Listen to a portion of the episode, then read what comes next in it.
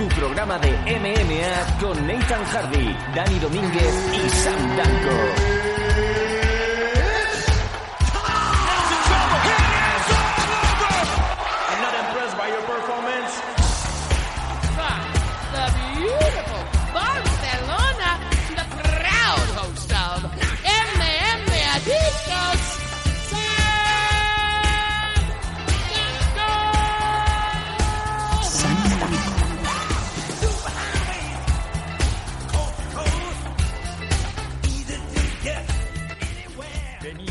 Venir a por mí, pero con la cara destapada, ¿eh? Venir a por mí.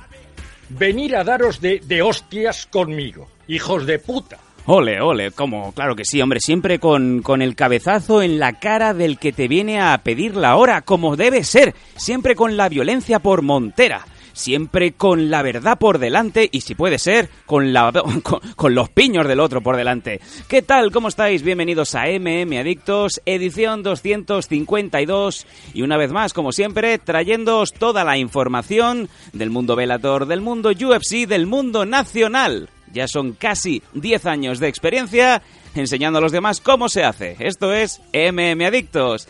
Y bueno, como siempre, desde el sur, el hombre que más sabe de MMA en este país, sobre todo del tema de Asia, Nathan Hardy. ¿Cómo estamos? Muy buenas tardes, son las 4 y 20 de la tarde del domingo 23 de, de junio. Esta noche creo que es San Juan, ¿no? Me parece. Sí, señor.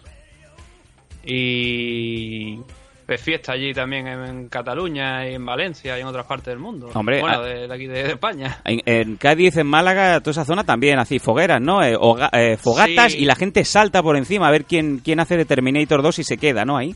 Sí, bueno, ah, pero no fiesta. Aquí creo Oh. que no. ¿No celebráis? No, no fiesta mañana. ¿Mañana? Sí que se hacen las hogueras, Sí. pero nunca he escuchado yo que sea fiesta. Y si se ha escuchado, desde luego yo no me he enterado. Pero. Bueno. Sí que se hacen. Lo que pasa es que últimamente, en los últimos años, pues tenía lo típico de pedir, pedir permisos, pedir no sé qué, pedir no sé cuánto. Al final acababas hasta la coronilla y decías que no, que no la hacía, no suele pasar. De todas formas, también te digo, me llamaba la atención porque el otro día veía en televisión que las sardinas están carísimas en Galicia. Del margen de que un día estaba a 3 euros y dos días posteriormente, li- literal, ¿eh? 14 euros. Madre mía. Cerca de 15 euros además. Claro, es una especulación de- del copón, ¿no? Sí, sí. Pero aquí, en Málaga, eh, las sardinas están a la orden del día. Yo tengo a, a unos cuantos metros, a unos 200, 300 metros quizás, eh, un, un chiringuito con su barca con los espetos puestos, ¿no? O sea que imagínate tampoco... No es, una, no es algo que tampoco que no me llame especialmente la atención, porque ¿No? vaya. No, porque la noche de San Juan, pues bueno. al final todas estas fiestas son como... Son sobre todo por- para los jóvenes, ¿no? Que se van de borracheras. eh, Sí, ¿no? A ver se- quién... Como tú bien has dicho, luego arden mejor en el fuego, ¿no? Si encima se han empapado en alcohol. Hombre, claro, siempre sabes de esa, ese chaval, el más valiente, el que quiere impresionar a la Marta, que dice, yo voy a saltar, pero, pero que me esté mirando, ¿no? Y justamente antes de saltar se tropieza y cae de boca dentro de la misma hoguera, ¿no? Y, y antorcha humana. Sí, mientras Marta se descojona y se está liando con Pepe. Eso, ahí está. Dice, pero me gusta la boca de la boca del Carlos, ¿no? En fin. Yo prefería dejarlo en la otra, en la otra historia, lo otro y demasiado lejos. Sí. Pero Nathan, hablas Sí. como un señor mayor, ¿eh? Eso también es eh, significativo. Te estás volviendo... No, bueno, es que, eres un ver. señor, eres un yayo ya de, de 25. No, que coño, yo tengo más de 25 ya. Bueno, ¿quién lo diría? El, el, y bueno, yo, yo es que nunca, yo no soy de beber alcohol. Yo la verdad es que el único alcohol que puedo tomar al año a lo mejor es la cena de Navidad, el, el cava catalán, no, ¿cómo se llama? Hay otra, hay otra- Nathan. ¿El ¿Cómo se llama? champanillo? No, coño, Pinky. joder, a ver, alcohol, pero es que no, ahora no me sale cava, no, es lo otro que hay que es Mosto. como cava, pero... No me acuerdo, tío. Vino no turbio. No, sí, no, es que no me acuerdo ahora cómo se llama. Madre. No es cava, es otra cosa, pero es algo parecido a- al cava. ¿Champán? No, no, champán no, coño. Es que ahora se ha no, quedado, me me- acuerdo, no me acuerdo, tío. no se ha quedado toda la audiencia pensando qué es lo otro que no es cava. Eh, mos- pero- eh, sí, sidra, sidra, sidra. No, sidra tampoco. Da igual, déjalo. Madre pero mía. eso es lo máximo que, que suelo beber de alcohol. Una vez, de hecho, me tomé un, un café irlandés Sí. Que digo yo, la puta que me parió, ¿para qué coño me toma yo esto? ¿no? El chaval, me, me invitó un chaval que un amigo mío y, y se pidió uno y digo, bueno, va, voy a pedirlo, ¿no? Ya que era café, ¿no? Y digo, coño, aquello llevaba whisky o, o lo que fuera, o Sí. coñac, o de hecho hasta las trancas, tío. Quemaba la garganta, o sea, eso es lo máximo que yo he probado alcohol en mi vida. Pero esto es como cuando vas a la discoteca y, y ese camarero tiene la, la necesidad imperiosa de, de ponerte tres cuartos de, de vaso de tubo de alcohol y el resto pues eh, le pone el colorcito que te echa la Coca-Cola. O sea, lo mismo pasa con un café irlandés. Niño, échale whisky y una gota de café. Pues no sé si hasta este punto, pero yo ya te digo que, que quemaba, o sea, quemaba. Quizá a lo mejor una persona que está acostumbrada eh, no, no le quemase eso, pero a mí yo que ya te digo, es que yo no tomo alcohol, pero no por, porque no, no veo tampoco la necesidad de, de tomarlo, no ni cerveza ni nada, la verdad. Madre de Dios. Y Bueno. No serás vegano no- también. ¿Cómo? No serás vegano. No, no, no, no, eso por supuesto. Ah. Eh, los veganos los respeto, pero la hierba para ellos, eh, el, el resto para nosotros. Muy bien. No ninguno, yo lo respeto, pero ellos que yo también comeré hierba llega el momento, ¿no? Pero no. Ah. Bueno, hay algunos que comen más que, que, que hierba o carne, bordillo directamente. Uy, qué bien. Bueno, pero eso es otra historia, ¿no? Pero ya te digo, yo es que nunca he tenido la necesidad de, no sé, no, no me gusta tampoco y, y ya está. pero Si no los demás que- lo hacen, tú no tienes por qué hacerlo. Si todos los demás se encocan, se meten raíles de cocaína, tú no tienes por qué seguir a tus amigos. Me parece maravilloso, Nathan. Di no. Sí, no, no, pero, pero te lo digo tal cual, ni alcohol, ni, ni drogas, ni, ni tabaco tampoco, yo no fumo. Aparte yo no puedo fumar porque tengo temas de alergia Madre mía. y, y llegar al punto me puedo asfixiar, ¿no? Pero no, que es que yo ya te digo que yo nunca he tenido la necesidad de, de, de eso. ¿no? Eres- Ni eres un- ni porque el tabaco al final es malo. Eres un, eres un hombre limpio, eres un, eres un guerrero, ¿no? No vayas por ahí, por favor. Bueno, bueno, que lo dicho, que estamos muy felices. Ya eh, entramos de cabeza en el verano, más, más de cabeza que, Raulito, cuando quiere impresionar a Marta en esa playa, de, dentro de esa hoguera, mientras sigue ardiendo y ve cómo la piel se empieza a derretir y se le pega a la ropa a la piel, ¿no? Em, eh, bueno, ha sido un fin de semana ya, eh, como empieza a ser una cosa anual, en donde, pues como bien decimos, ha habido en Torremolinos el Summer Camp, en donde estaba pues eh, Enrique Wasabi al mando con eh, ilustres de las MMA, del kickboxing, de grappling, de boxeo, había de todo. Eh, lamentablemente no hemos podido estar presentes, pese a que teníamos el, el pass, el Master Pass como si fuera la niña del quinto elemento, pero bueno, muy buenas reacciones y muy buenas sensaciones que nos han ido llegando, ¿no? Sí, bueno, yo te digo, yo lo primero agradecerle a Enrique, ¿no? La, la invitación. No, no pude asistir. Y eh, no, la verdad es que la- lo típico, ¿no? Se ven fotos, se ve a gente que está por allí, tal y cual. Era un camp de alto nivel. Era- yo creo que era de los... Lo que, el problema a lo mejor que, claro, son, son tres días, ¿no? Pero desde luego en esos tres días yo creo que se puede aprender muchísimo. Estaba César Córdoba, estaba Titín, estaba... Luis Mazinger. ah, también Juan Espino, ah, eh, Dani Vares también creo que estaba por allí. Sí, señor. El propio Enrique, eh, Carlos Repiso, eh, Jonathan Ortega me parece que también estaba por, a- por el camp. eh, de lo mejorcito que te puede echar en cara, desde Sí, sí, luego, sí, sí, aquí de lo que se organiza en, en España sin ninguna duda. Y ya digo, la gente acaba muy, muy contenta siempre. El año pasado, por ejemplo, acabó- eh, fue el primer año, acabaron muy contentos y este año yo supongo que, visto lo que la gente que había, eh, la verdad es que eh, es un sitio que puedes aprender mucho en poco tiempo, porque son tres días, pero son tres días intensos. Ya le pregunté yo ayer a, a Enrique, tuvimos una conversación nocturna en donde yo iba con mi mujer y él iba con la suya, que era Fran González. Y Son dentistas, para que no entendamos. sí, iba con Fran Dentista y oye, que me decía que era un éxito. También le pregunté si había alguno que se había venido arriba en plan de voy a voy a cerrar un mataleón, ¿no? Y no, no, Voy a no. noquear a Juan, ¿no? Voy a noquear a... Voy a, voy a noquear a Espino, ¿no? Eh, me voy a ganar mi próximo billete al UFC. Pero no, lamentablemente no, no tuvimos ningún valiente de estos que, que acaba, pues como, como hacía Jazz, ¿no? El amigo de, de Will Smith en El Príncipe Bel Air, saliendo por la puerta, pero vamos, sin, tocarlo, sin tocar el suelo, ¿no? Además, teniendo en cuenta que Juan es experto en lanzar la gente, Lanzam- ha sido probable. Claro, lanzamiento de lanzamiento de, de ¿cómo se dice? Lanzamiento De de flipao. de flipao, ¿no? A ver hasta dónde llega y cada año pues poner la muesca, ¿no? A ver dónde dónde ha llegado el, el enterado de cada año. Eso sí que hubiera sido un acontecimiento. Así como untando, pero untando el suelo. Sí. Untando, dice que cabrón. bueno, vamos a con esta con esta simpatía vamos a dar comienzo al programa 251. Perdón, 252, en donde pues vamos a hablar largo y tendido del UFC Fight Night que hemos tenido este pasado fin de semana, en donde teníamos al Korean Zombie y a Renato Moicano, pero también vamos a pararnos antes en algunas cuantas noticias que han habido y de todos los colores.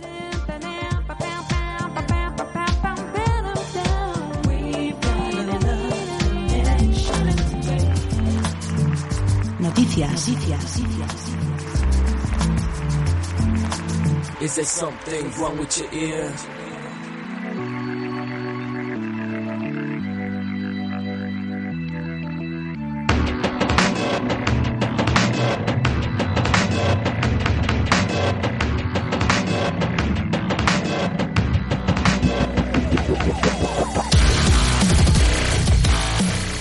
Y bueno, la primera de las noticias es la de dos combates femeninos que se anuncian para UFC y bastante relevantes, tanto como para que sea la primera de las noticias. Tenemos nombres ilustres que se van a enfrentar y con todo en alto. Nathan, ¿qué, qué dos combates quieres comentar? Mm, Bueno, pues sorprendentemente, y digo sorprendentemente porque la verdad es que pienso que es muy pronto, ¿no? Después de teniendo en cuenta que Valentina pues había estado peleándose muy pocas fechas, se ha anunciado ya lo que va a ser la, la siguiente defensa de, de Valentina Sechenko, la campeona flyweight de, de UFC. Y el combate va a ser contra Liz Carmouche. Mm, Do you play de Fandango? Sí, señor, me las quitado de la boca. sí, porque es histórico, ¿no? Y Liz Carmouche, de hecho, estaba. eh, Pues iba a enfrentarse a Rosamo Daferi Ujú. el mes que viene.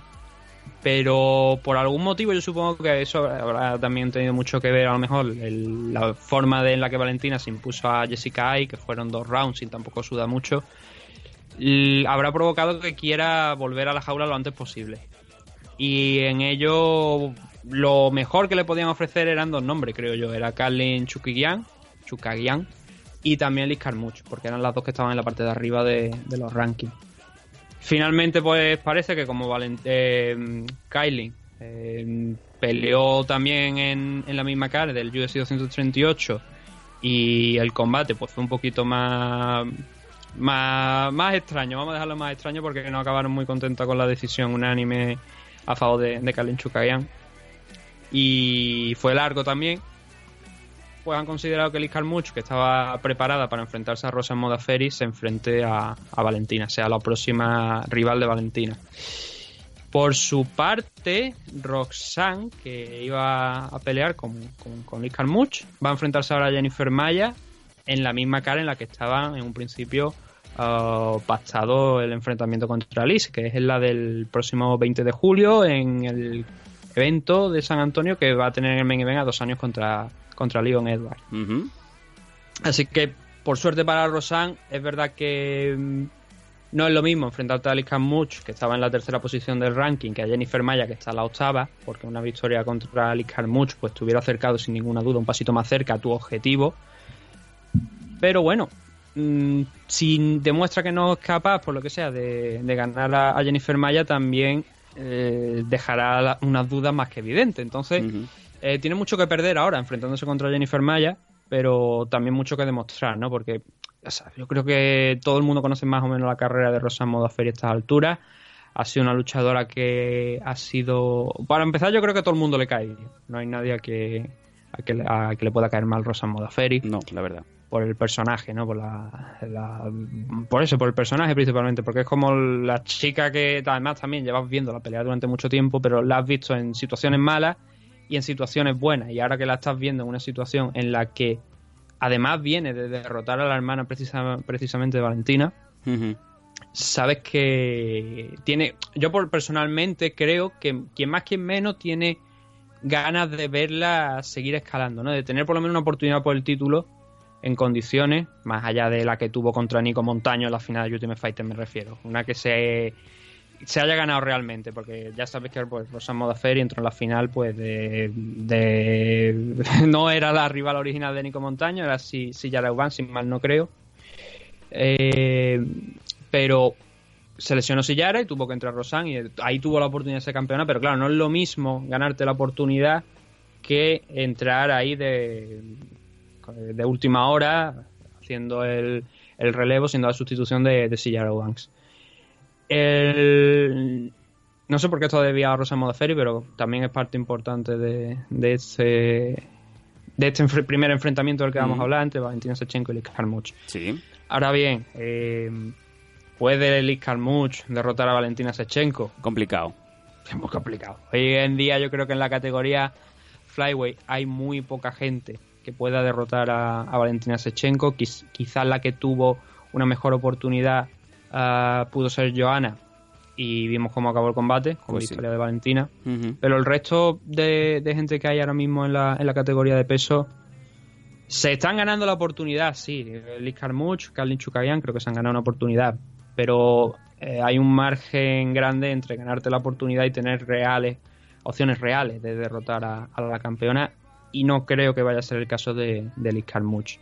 Hay mucho hype con el nombre de Macy Barber, pero no creo yo que tampoco Macy Barber todavía tiene mucho trabajo, muchísimo trabajo por delante para llegar a, a la estela ¿no? de, de Valentina, pero si sigue ganando, igual dentro de un año así, a lo mejor podremos ver la disputa del título. Pero bueno, lo importante, el resumen de la historia, es que Valentina Sechenko va a enfrentarse a Alice Carmouche en agosto, el 10 de agosto, en un evento que sorprendentemente, o, o igual no, no va a ser en, eh, en un pay-per-view.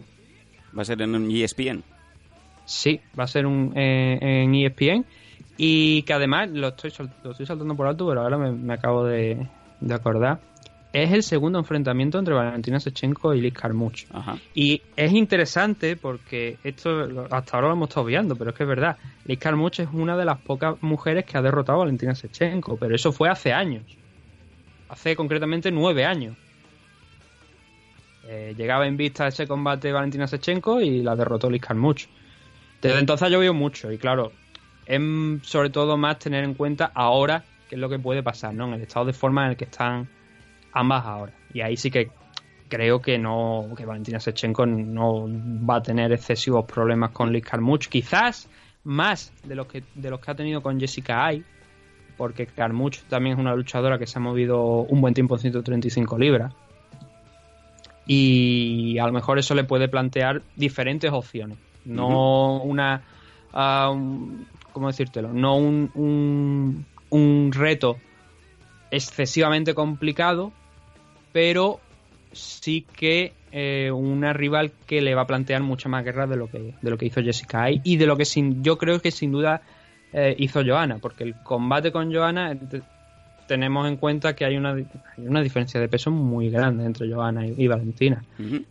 Porque Johanna no, Johanna viene de 115, las cosas como son. Ahora, de- ahora dentro de, de un rato hablaremos de uno de los combates de este evento de, de UFC en Greenville anoche, que se veía la diferencia de peso entre una luchadora Strikeway y una luchadora viene un poquito más arriba. Y, y claro, de esas tres últimas rivales que va contando Liz Carmouche que va a tener, desde luego Liz Carmouche puede ser la que sea más completa de, la- de las otras tres. Y O sea, de las tres, de Jessica y Johanna. Y... Sí, vámonos, dime. vámonos al otro al otro gran combate. ¿Cuál es el combate que también, em, a priori, tiene y va a tener más atracción por parte de, de los aficionados?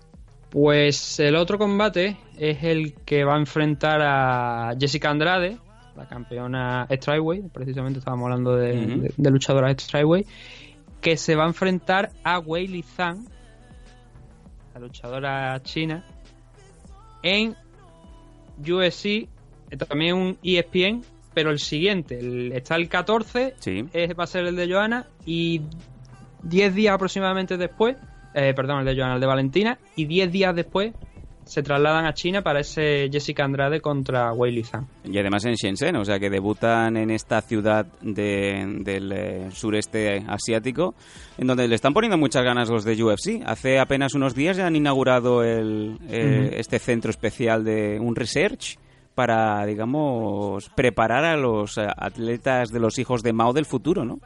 Sí, sería como el Performance Center, pero a una menor escala. Sí. Podría llegar a, a compararse con eso. Y, hombre, a ver, eh, está claro que Li Zhang se ha saltado a gente en la en los rankings porque el evento es en China y es una muy buena mm, medida promocional. Sí, ahora mismo es la mejor luchadora femenina que tienen en, en, en China.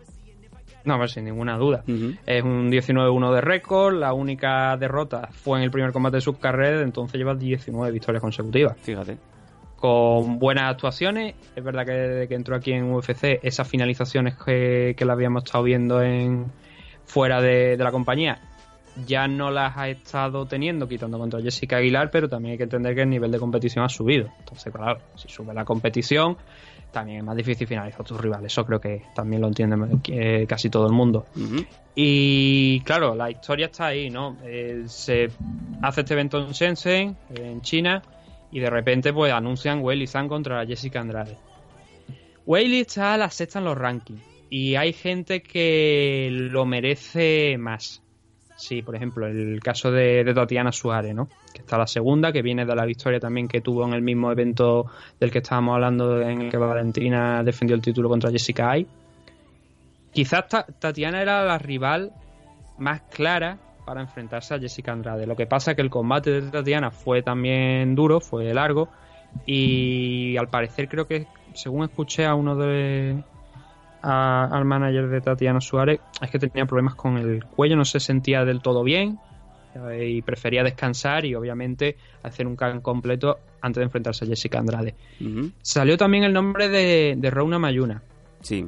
que además creo que curiosamente comparte eh, manager con Weili Zhang, Ajá. que es una, es una nota curiosa. Y le preguntaron y también dijo que Rona Mayuna también tiene el golpe en el cuello del slam que, que le metió Jessica Andrade y que también necesita un periodo de recuperación interesante. Con eso, la, eh, entiendo entonces por qué yo creo que Michelle Watterson sabía algo. Ah, Eh, porque no sé si recordarás tú y, y la gente que Michelle, justo antes de eh, salir este combate, de anunciarse este combate, estuvo presionando mucho en redes sociales, hablando con públicamente, para ser ella la próxima retadora al título. Yo creo que algo solía de mm, que Rona Mayuna tenía el cuello mal y que iba a tardar el tiempo, que UFC seguramente estaba empujando a, a Jessica Andrade a tener una defensa, porque el, el combate contra Ana Mayuna pues acabó también eh, relativamente rápido. Sí. Y claro, eso llevó de alguna manera también a, a Michelle Watterson a intentar presionar para, para ver si podía eh, ser la, la retadora. Ahora estamos hablando de que Weili Zhang es la, la que se va a enfrentar. La duda que tendríamos es si, que creo yo creo que es razonable preguntarse, hacerse la pregunta es si Michelle Watt, si el evento no se hubiese celebrado en China, que es por eso por lo que Weili Zhang va a disputar, yo creo, el título, ¿Habría UFC programado a Jessica Andrade tan pronto? ¿La habría dejado e- descansar más? Y si lo hubiera hecho tan pronto, ¿quién hubiera sido la retadora de ese enfrentamiento? Habría sido seguramente, entiendo, o Michelle o Weili, ¿no? Pero al no ser en China, quizá Michelle hubiera vendido mucho más, yo creo sin ninguna duda, que, que Weili.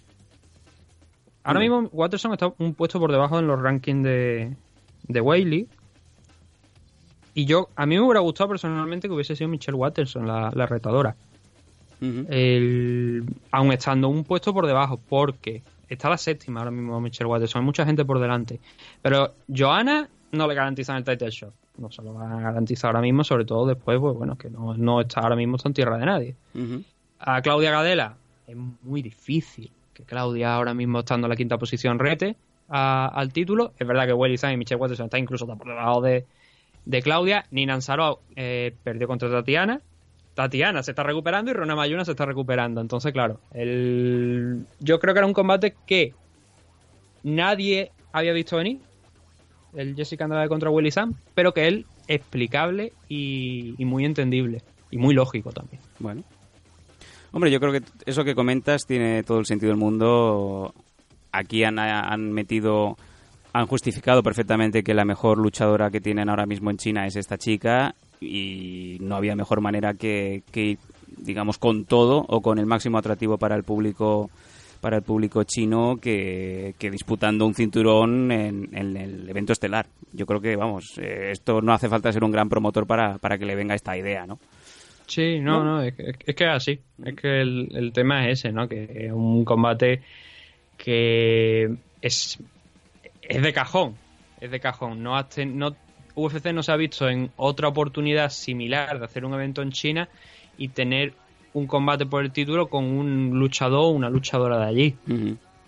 Y claro, ha visto el cielo abierto. Han dicho, esta es la oportunidad ah, para darle a, a una luchadora, en este caso, eh, la oportunidad. Y ahí han señalado a Willy San que, a ver, eh, Jessica Andrade es un mastodonte. O sea, te puede, ya lo hemos visto, ¿no? Lo que hizo con Namayuna, cómo le partió el cuello. Pero también es verdad que Namayuna en el primer asalto eh, no la expuso completamente, pero sí que le estaba ganando la pelea. Mm. Lo que pasa que Namayuna y Welly Zan son dos luchadoras distintas.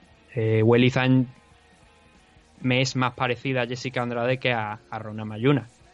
Eh, Rose es mucho más técnica, más rápida, y Welly tiene mucha potencia también física. Eh, entonces, claro, ahí yo creo que va a ser un choque de trenes en el que quizás por experiencia a lo mejor, por haber estado más tiempo compitiendo al más alto nivel, Jessica Andrade tendría una ligera ventaja, pero que no me resultaría tampoco excesivamente extraño si el 31 de agosto la que sale con la mano arriba y el cinturón en el hombro es Weili Zhang. Ujú. Bueno, Yo creo que hay, hay que tenerle mucho respeto a, a que ahora mismo en, con su entrada en UFC, como digo, parece que ese, ese aura de, de killer que tenía, de asesina, eh, noqueando y finalizando rivales sin mucho esfuerzo, ya no es tal, pero principalmente porque ha subido el nivel de competición. Las habilidades siguen estando ahí y al final es lo que pesa en un combate. Entonces es un es algo que igual que el Valentina Shevchenko contra el Liz Carmouche, creo que está más eh, inclinada la balanza a favor de, Valentina. Con todo el respeto a, a Liz Carmouche, porque la había derrotado una vez y porque está en un peso que es superior al de 125 libras, es más al peso de, quizás al- en el peso habitual de Valentina Shevchenko. Creo que aquí sí que hay mucha más, hay incógnitas sobre quién puede ganar este enfrentamiento porque son dos luchadoras muy, muy, muy parecidas, la verdad. Venga, esta es la segunda, bueno, la- segundo, el segundo de los combates que queríamos anunciar. Vámonos a la segunda noticia de este MMA Victos.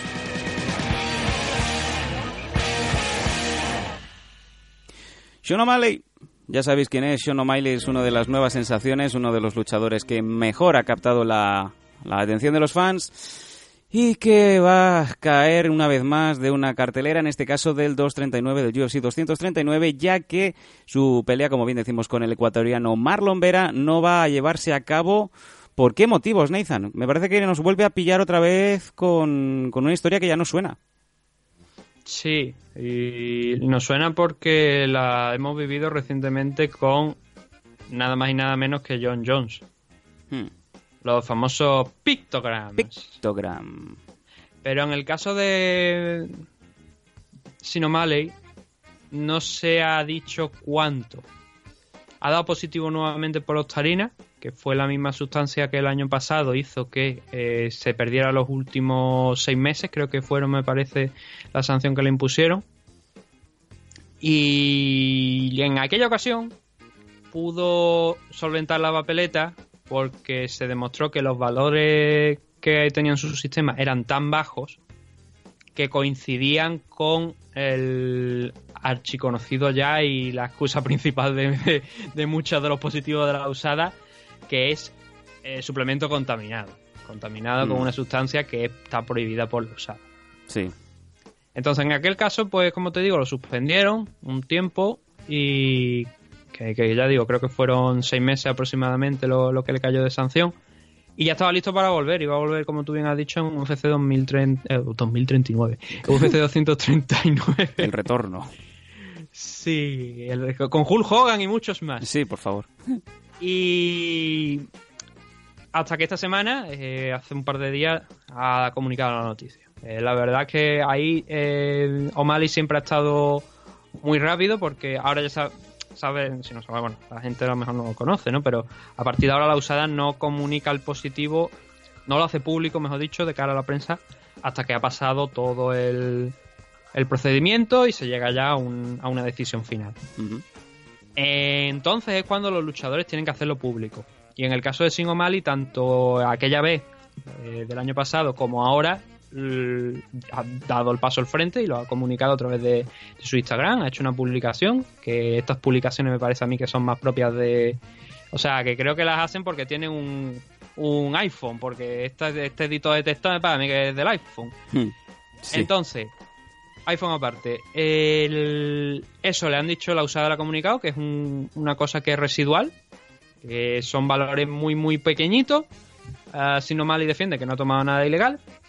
¿Qué pasa? Que la pelea, el evento, UFC 239, se va a hacer en Nevada. Sí. Y, gente bien, recordará que una de las últimas peleas de John Jones, que se iba a dar en Nevada, finalmente no se dio en Nevada. Se trasladó a California Mm. porque la ENSAC no le daba, la Comisión Atlética de Nevada no le daba la licencia. Sí. Tenía que someterse a un procedimiento eh, extraordinario para realizar una investigación para ver cómo eso había acabado en su organismo y no había tiempo. Como no había tiempo, pues se pusieron a negociar UFC y se llevaron el evento a California. En esta ocasión vemos que, la- que Nevada ha vuelto a- o sea, ha dado el mismo trato sin O'Malley que a John Jones, lo cual me parece de aplaudir. Bueno. Pero también creo que de alguna manera es una norma estúpida. Si tú tienes unos informes médicos y la usada está defendiendo que este chico no ha tomado nada nuevo porque los valores son tan pequeños que son restos y que además viene del caso de John Jones, de alguna u otra manera hacerle perder un día de paga a Sino O'Malley y un día de paga muy importante porque estamos hablando del evento de UFC 239 que iba a tener a John Jones, bueno, va a tener si no pasa nada extraño, ¿no? A John Jones, que fíjate, estamos hablando que la situación de Jones con Nevada parece que se ha aclarado. Sí. Porque si no, vamos a ver, ¿no? Lo mismo ahora nos sorprenden. Estamos aquí tan tranquilos y cuando se acerca el evento nos dicen, no, es que ha vuelto a dar pictogramos Sí. y, y que Nevada dice que no le da la licencia. Entonces tendremos un problema. No sé si ya se la han concedido, si la habrá pedido ya, pero por lo que parece no ha habido problemas porque yo creo que el, el run run sería grande ya si tuviese algún tipo de problema Jones al respecto de, de la licencia. Entonces, nos sirve también para eso, ¿no? Para ver que en el caso de John parece que está el asunto solucionado y que con pictogramos o sin pictogramos va a estar en la jaula. Y en el caso de Sino O'Malley vemos que el procedimiento es, el- es idéntico a, a John Jones. Pero como te digo, si tienes un informe de la usada detrás que demuestra que los valores son tan bajos que ya en aquel entonces dijeron que coincidían, tenía el patrón de la posibilidad de haber dado positivo por una sustancia, un, un suplemento contaminado, creo que con más eh, todavía, con más fuerza todavía si cabe, la, la en Nevada debería haber investigado esto o haber dado por bueno el informe de la usada y eh, permitir a Sinomali competir ahí. Seguramente veremos a O'Malley en los próximos meses en otro lado, en otra, en otra región o a lo mejor en la propia Nevada, una vez acabe eh, todo este proceso, este informe que tienen que, que realizar. Pero nos demuestra, esto, todo este asunto nos demuestra que al final la, la usada es una cosa, las comisiones son otras, que operan a un nivel completamente diferente Sí. y que no hay tal colaboración a un nivel creo que es tan importante como es este, como es la situación de, de luchadores como Sinomali, ¿no? Que se van a perder un evento muy muy importante por una cosa que tomaron hace meses que ni siquiera sabía que estaban tomando, que, que, que eso estaba en ese, en ese suplemento, en esa sustancia que se estaban tomando y que creo que como él bien dice está pagando dos veces por algo que no ha hecho. Sí. Aunque, aunque, aunque ahora no lo vayan a sancionar, porque seguramente no lo van a sancionar, visto lo de John. Pero claro, el- estamos hablando de la diferencia entre pagar menos impuestos en Nevada que pagarlo en California, que era uno de los grandes motivos por los que muchos luchadores no querían trasladarse a competir en California cuando lo de Jones, porque tenían que pagar más dinero del que tienen que pagar en Nevada. Correcto. Curioso. Es lo que hay, ¿no? Y por desgracia la situación de, de O'Malley pues no creo que vaya a cambiar por el momento, porque la han suspendido por el momento en Nevada la licencia hasta, hasta que se esclarezca que el puñetas ha pasado aquí con este tema, pero ya digo que en el- respecto a eso O'Malley tiene tranquilidad, la usada yo creo que también ya la ha confirmado que no va a pasar nada, no debería pasar nada por, por esto, pero claro, eh, es la situación, ¿no? Me viene también, ahora que, ahora que estábamos hablando del tema de sanciones, antes de, de dejarte hablar, Sí, rápido. hay un puntito que la semana pasada estuvimos hablando de la participación de TJ Dillashaw como segundo, eh, o sea, como segundo, como esquina, Sí. de Juan Archuleta en Bellator 222. Ujú. Al parecer, eh, un, ahora no recuerdo el nombre, alguien que estaba anteriormente en MMA Fighting, porque ahora ha habido un cataclismo en los medios de prensa norteamericanos de MMA y parece que todos han ido a uno que se llama The Athletic, Sí. que están bajo suscripción, Mm. parte del trabajo es gratuito, pero parte del trabajo es suscripción, y muchos se han ido ahí. Entonces ahora, sé que estaba en MMA Fighting, creo la persona que lo había investigado esto, pero ahora no recuerdo cuál era el nombre.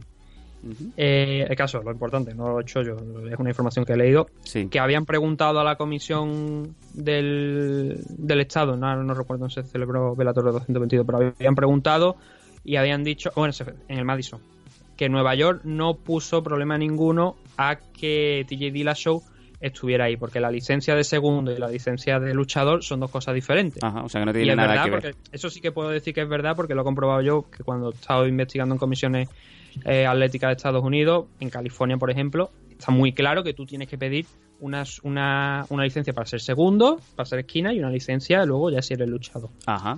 Y Ah, la segunda, la de la para hacer de esquina, no le no, no hay ningún problema que TJ Dillashaw esté sancionado por, por, por una sustancia dopante, en su caso EPO, para que tenga esa licencia para poder estar en la esquina de Juan Archuleta. Entonces, Ajá. eso soluciona ya toda la incógnita que teníamos la, la semana pasada. Interesante. Bueno, esta es la segunda noticia. Sean O'Malley no vuelve a pelear y en este caso no sabemos hasta qué punto eh, culpa suya o no.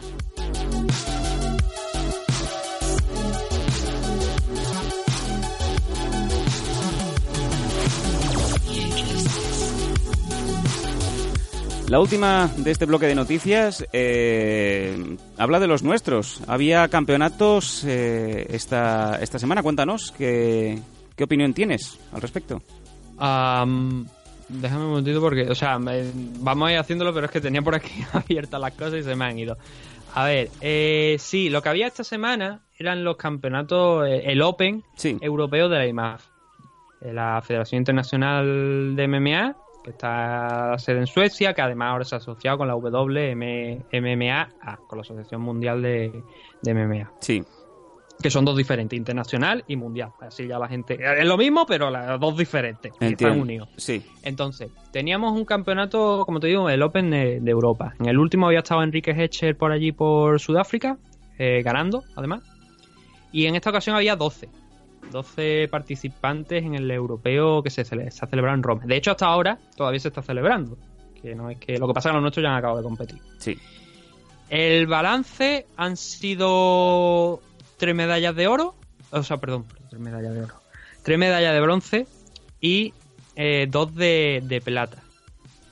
Eh, ahora, ahora, ahora informaré un poquillo más sobre eso. Si, ya te digo, si no se me ha ido la mucho, porque ya he ido contando conforme lo iba haciendo, pero Sí. me voy a asegurar ahora mismo en directo. Son. Ta, ta, ta, ta, ta. Creo que sí, son tres de, de bronce y dos de plata, porque había, hubo cinco semifinalistas en el día de ayer. Hoy se han disputado las finales.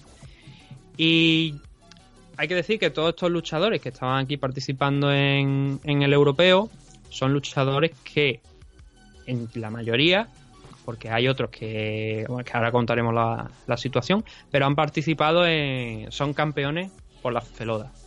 En el- los torneos de MMA que, que hace la Feloda Sí, la Federación de Lucha Libre Olímpica de España, que a final de cuentas es la única organización que está eh, reconocida por el CSD, por el eh, Consejo Superior Consejo de Superior de Deporte. Y que como tal, pues bueno, es la que tiene la potestad oficial alguna, ¿no? Para proclamar pues campeones y, y cosas así en territorio nacional. Eh, es- entiéndese de campeonatos de España, ¿no? De, de, por supuesto, de empresas de MMA. El, polémicas aparte que puede haber respecto de eso, pues teníamos a Antonio Martí Segarra en la categoría Lightweight, Ujú. campeón en- también, por supuesto, aquí en- eh, por la Feloda. A Álvaro Ucendo en la categoría Bantamweight. A Mancio Crespo en la Strikeweight. Antonio Fuarro Santamaría en la categoría Heavyweight. David Ávila Moraga en la categoría Flyweight. Enrique Echer Sosa en Featherweight, Juan Izquierdo en Featherweight también. Y luego también teníamos, la, bueno, eh, Rafael Calderón Coria también en la categoría Flyweight. La gran mayoría, ya te digo, son campeones. El- algunos no lo algunos de los chicos no lo he encontrado así a, ojo en la, en la lista de los campeones, pero sí que es verdad que la gran mayoría, como te digo, son, son campeones en la categoría de peso aquí en España, por la. Sí. Y luego también teníamos a las chicas, teníamos a Marta Castillo, que no fue campeona en aquí en España, en la categoría am, de 52 kilos, pero que fue la medalla de, de plata. No sé por qué la campeona Andrea Meneses no ha, no ha participado en el, en el evento, o sea, en, la- en los, en los abiertos. A Raquel González, que fue aquí medalla de bronce en España en 56,7 kilos, la categoría Flyweight, que es la que también ha participado aquí. Silvia Juaneda, que fue la, la campeona en la categoría Bantamweight. Y luego Verónica Ruiz, que eh, ganó el- la categoría de 70 kilos, pero que aquí ha competido en menos kilos de los que de los que fueron eh, en la Feloda, que son 65 kilos. Entonces teníamos 12 participantes, como digo. Las chicas no pudieron pasar de la primera ronda, pero eh, como te he adelantado, tenemos varios, fin- varios varias medallas. Empezando por de menos peso a más peso, tenemos a Rafael Calderón, se ha hecho con la medalla de bronce al caer en semifinales en la categoría Flyweight. En la Bantamweight tenemos a Álvaro Ucendo, que ha llegado hasta la, hasta la final frente al luchador de Bahrein. Mm, Esto es algo que hablaremos ahora. Magomed Idrisov. Mm, Sí, tiene apellido muy de Bahrein, sí. Sí, sí, muy, muy de la Bahrein profunda, ¿no? Sí. de todos los que viven en, en, eh, en tiendas ahí en mitad del desierto. Sí, ¿sabes? como los Tuaregs. Sí. Enrique no ha llegado aquí a la final, pero sí que se ha alzado con, con la medalla de bronce en la categoría Featherweight. Anthony Martí Segarra se ha proclamado su campeón en la categoría Lightweight, medalla de plata para él. Y luego tendríamos que trasladarnos hasta la categoría Strikeweight para encontrar a Amancio Crespo, que se ha hecho con la medalla de bronce también. Entonces son un total de cinco medallas para los nuestros. Eh, yo creo que sin ninguna duda ha sido el mejor campeonato que el mejor Open que se han, que han hecho los españoles desde que la IMAF pues, está organizando estos, estos torneos con as- eh, de manera más frecuente. Y desde luego, pues la verdad es que Hecher ya lleva unas cuantas medallas. Unas cuantas medallitas ya, entre la del Open de Sudáfrica, este también aquí en el europeo. Y lo importante, ¿no? Dos, dos platas. La gente dirá, ay, pero no es que no han ganado. Oye, llegar hasta aquí es muy difícil. Y a mí, ya te digo, una medalla de plata, eh, teniendo en cuenta el- cómo están progresando los nuestros, está muy bien. Sin ninguna Está duda. Sin ninguna duda. Ahora, el- la polémica. Ah, que hay un pero. Hombre, no, vamos a ver, siempre tiene que haber, siempre tiene que haber una, una pequeña polémica, la hemos, la hemos adelantado ya, ¿no? Gente como Magomed Idrisov. En esta ocasión, si recuerda la gente, cuando hablamos de los torneos que se hicieron de la WMMA aquí en Guadalajara, dijimos que hubo algunos luchadores que aparecían con un récord profesional en, en Tapology, por ejemplo. Sí. Ah, sí me acuerdo, Entonces. Como no, como claro.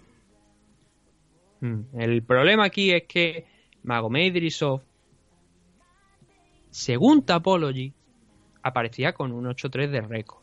Puta. Habiendo competido en One, en PFL, en la Professional Fighting League allí en Estados Unidos y en One Global. Vamos, que no era un error. No, no, espera, espera. Entonces, eh, Álvaro Colmenero es, el- es que no sé si Colmenero es el primero o el segundo apellido. El chaval de ABC. Sí. Hace unos meses sacó esto también. Y, y lo, estu- lo estuvimos comentando en, en Twitter. Le comenté yo que en, pues que en ese campeonato de Guadalajara también hubo alguno que no debería haber estado compitiendo. Y precisamente uno de los nombres que sacó Álvaro fue el de Magomed. El de Magomed Idrisov. Entonces, claro, eh, yo he estado investigando y he visto que Magomed Idrisov pues, tenía ese récord en Tapology y automáticamente he preguntado a, al IMAF. No, no esperaba, la verdad, que me respondiera. O sea, tú has ido directamente a- al organismo. O sea, te has personado. No, hombre, estoy- coño, voy a ir a Suecia a personarme, te quilla. Oye, pilla el dinero de la caja de Evox. ¿Qué pasa está? Uy, sí, sobre todo porque eh, eh, puede meter la mano. ¿No la coge el cocodrilo? No vas a ser tú menos. Vamos. Como, como si no hemos cobrado de Ivo. Todavía tenemos un montonazo de dinero ahí eh, atrapado Eh, que no, no, eh, no que de liberar. el día que cobremos, Nathan, retírate ya, ¿eh? Sí, sí. tienes que hacer autónomo, ¿eh? Para, para retirarnos, Te pero no una vida, cuatro vidas. A lo Keanu Reeves. Te tienes que hacer autónomo, ¿eh? Tengo que estar retransmitiendo todo el programa para la gente de la calle, porque tengo la ventana abierta, cojones. Venga. El caso es que, el- como te digo, he preguntado porque digo, hombre, esto atenta contra vuestras propias normas, esto es una violación de vuestras propias normas, que cómo se le permite competir. Bien hecho. Y lo que me han dicho es que son, que es verdad que hay un luchador que se llama Magomed Idrisov, pero que hay dos. El que está participando en los torneos, el que ha sido campeón frente al Barucendo en la categoría Bantamweight, y luego otro, que es el profesional, que es el que está compitiendo en la PFL, en One, Sí, sí, sí. en One también. Y tiene cierto sentido, porque a ver, me, enseñaron el récord de Sherdo de, de Magomed. Me han puesto el enlace al récord de Sherdo de, de Magomed. Entonces lo que ha pasado, y es verdad, porque son cuando consigue las imágenes de Magomed Idrisov de aquí, de, el que está compitiendo en el Open, y lo compara con el Magomed Idrisov, que figura en Tapology con el 683 de récord, que le incluyen el récord amateur, son diferentes, son luchadores diferentes. Eh, Idrisov, el luchador de Bahrein, eh, está compitiendo en la categoría Bantamweight y eh, e Idrisov, el de PFL, está compitiendo en la Featherweight, una categoría por arriba. El problema aquí es que se han unido los récords de los dos luchadores en Tapology. Entonces eso lleva a la confusión. Y eso es lo que pasó, por ejemplo, lo que le pasó a Álvaro cuando estuvo investigando el tema, que, que vio que, que Magomed pues, tenía ese 8-3 de récord, y también lo que me ha pasado a mí esta mañana cuando he visto que, que Magomed tenía ese- esa cifra, ¿no? Entonces, la solución es, es muy clara.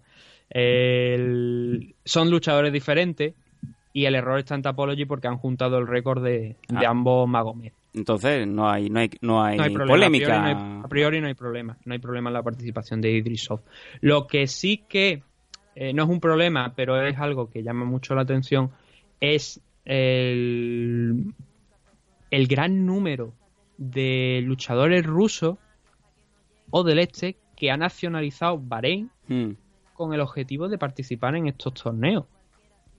Porque no es el único Idrisov. De hecho, si me concedes un segundo, nos vamos aquí a la página donde están todos los, los inscritos y vemos que aquí hay un buen número de luchadores que vienen de Rusia. Madre mía. No son, no, no una barbaridad, no de esto, pero sí que hay algunos que dicen, joder, es el caso de Idrisov, ¿no? Ha ganado. Eh, nacionalizado eh, en, por Bahrein, pero el luchador es ruso. El luchador, los vídeos que te ve, aparece con la bandera rusa. Ya. Allá cada uno, ¿no? Pero es una. Es es que yo cuando empiezan a sacar los trozos de trapo con colores, Nathan, me Claro, desconecto pero- bastante, ¿eh? No, pero. mm, Es que. el- el- complicado porque, a ver, ¿sabes lo que pasa? Que aquí, por ejemplo, en el tema del baloncesto, en el, a nivel europeo, se han estado dando pasaporte a diestro y siniestro a jugadores norteamericanos para que no ocuparan plaza de extranjero en el equipo puntero de la categoría. Veas el CSK de Moscú cuando le dio a Holden, a J.R. Holden creo que era el, nombre, le dieron la nacionalidad rusa. Ya, ya, no, sí, sí. Por, para que, porque para el CSK pues, estaba, y jugaba con Rusia en el CSK y decías tú, hostia, ¿qué ha pasado aquí, no? Hmm. Entonces aquí en, en Europa se han estado dando muchos pasaportes a nivel de... Lo que pasa es que, bueno, Bahrein no es Europa, ¿no? Que, pero se han estado dando muchos pasaportes. Y eso yo... Es algo que lo que no estoy a favor porque de alguna manera estás comprando en cierto modo a, los luchadores, jugadores o lo que sea, el deporte, estás comprándolo. Eh, yo te doy la nacionalidad y tú compites para mí. Ya. A mí esas cosas no me gustan porque de alguna manera es alterar un poco la competición. Bueno. Si cojo- co- me voy a- en, en atletismo y me cojo a 20 keniatas, lo nacionalizo español, tendré más posibilidades de ganar la maratón. ¿Por qué? Porque los keniatas están demostrados que son grandes corredores de distancia. de- Bueno, a, España ya le pasó con ilustres como Juanito Miulek, ¿no? Aquel hombre que, que era el esquiador, que lo empezó a ganar todo y luego resulta que el hombre meaba de color verde, ¿no? De verde, yo creo que era todas las luces del guantelete de. Sí. de- del tío de, de este de Marvel. De Thanos. De Thanos. Sí. Por cierto, eh, Vaya, que yo creo que el guantelete lo tendría también hasta en la polla. Con todos los colores, vaya. Mira, hay que mear. Madre mía. Entonces eso, ¿no? El- Sí, vamos, cerrando, cerrando la noticia, venga. Son extrañas, la verdad. Son, son un poquillo de esto, pero bueno, eh, han estado firmando un gran número, les ha funcionado aquí en este torneo porque algunos de ellos pues, han conseguido medallas, como el caso de, de Idrisov. Y en resumen, lo que a nosotros nos interesa son cinco medallas de los 12 participantes que había. Wonderful.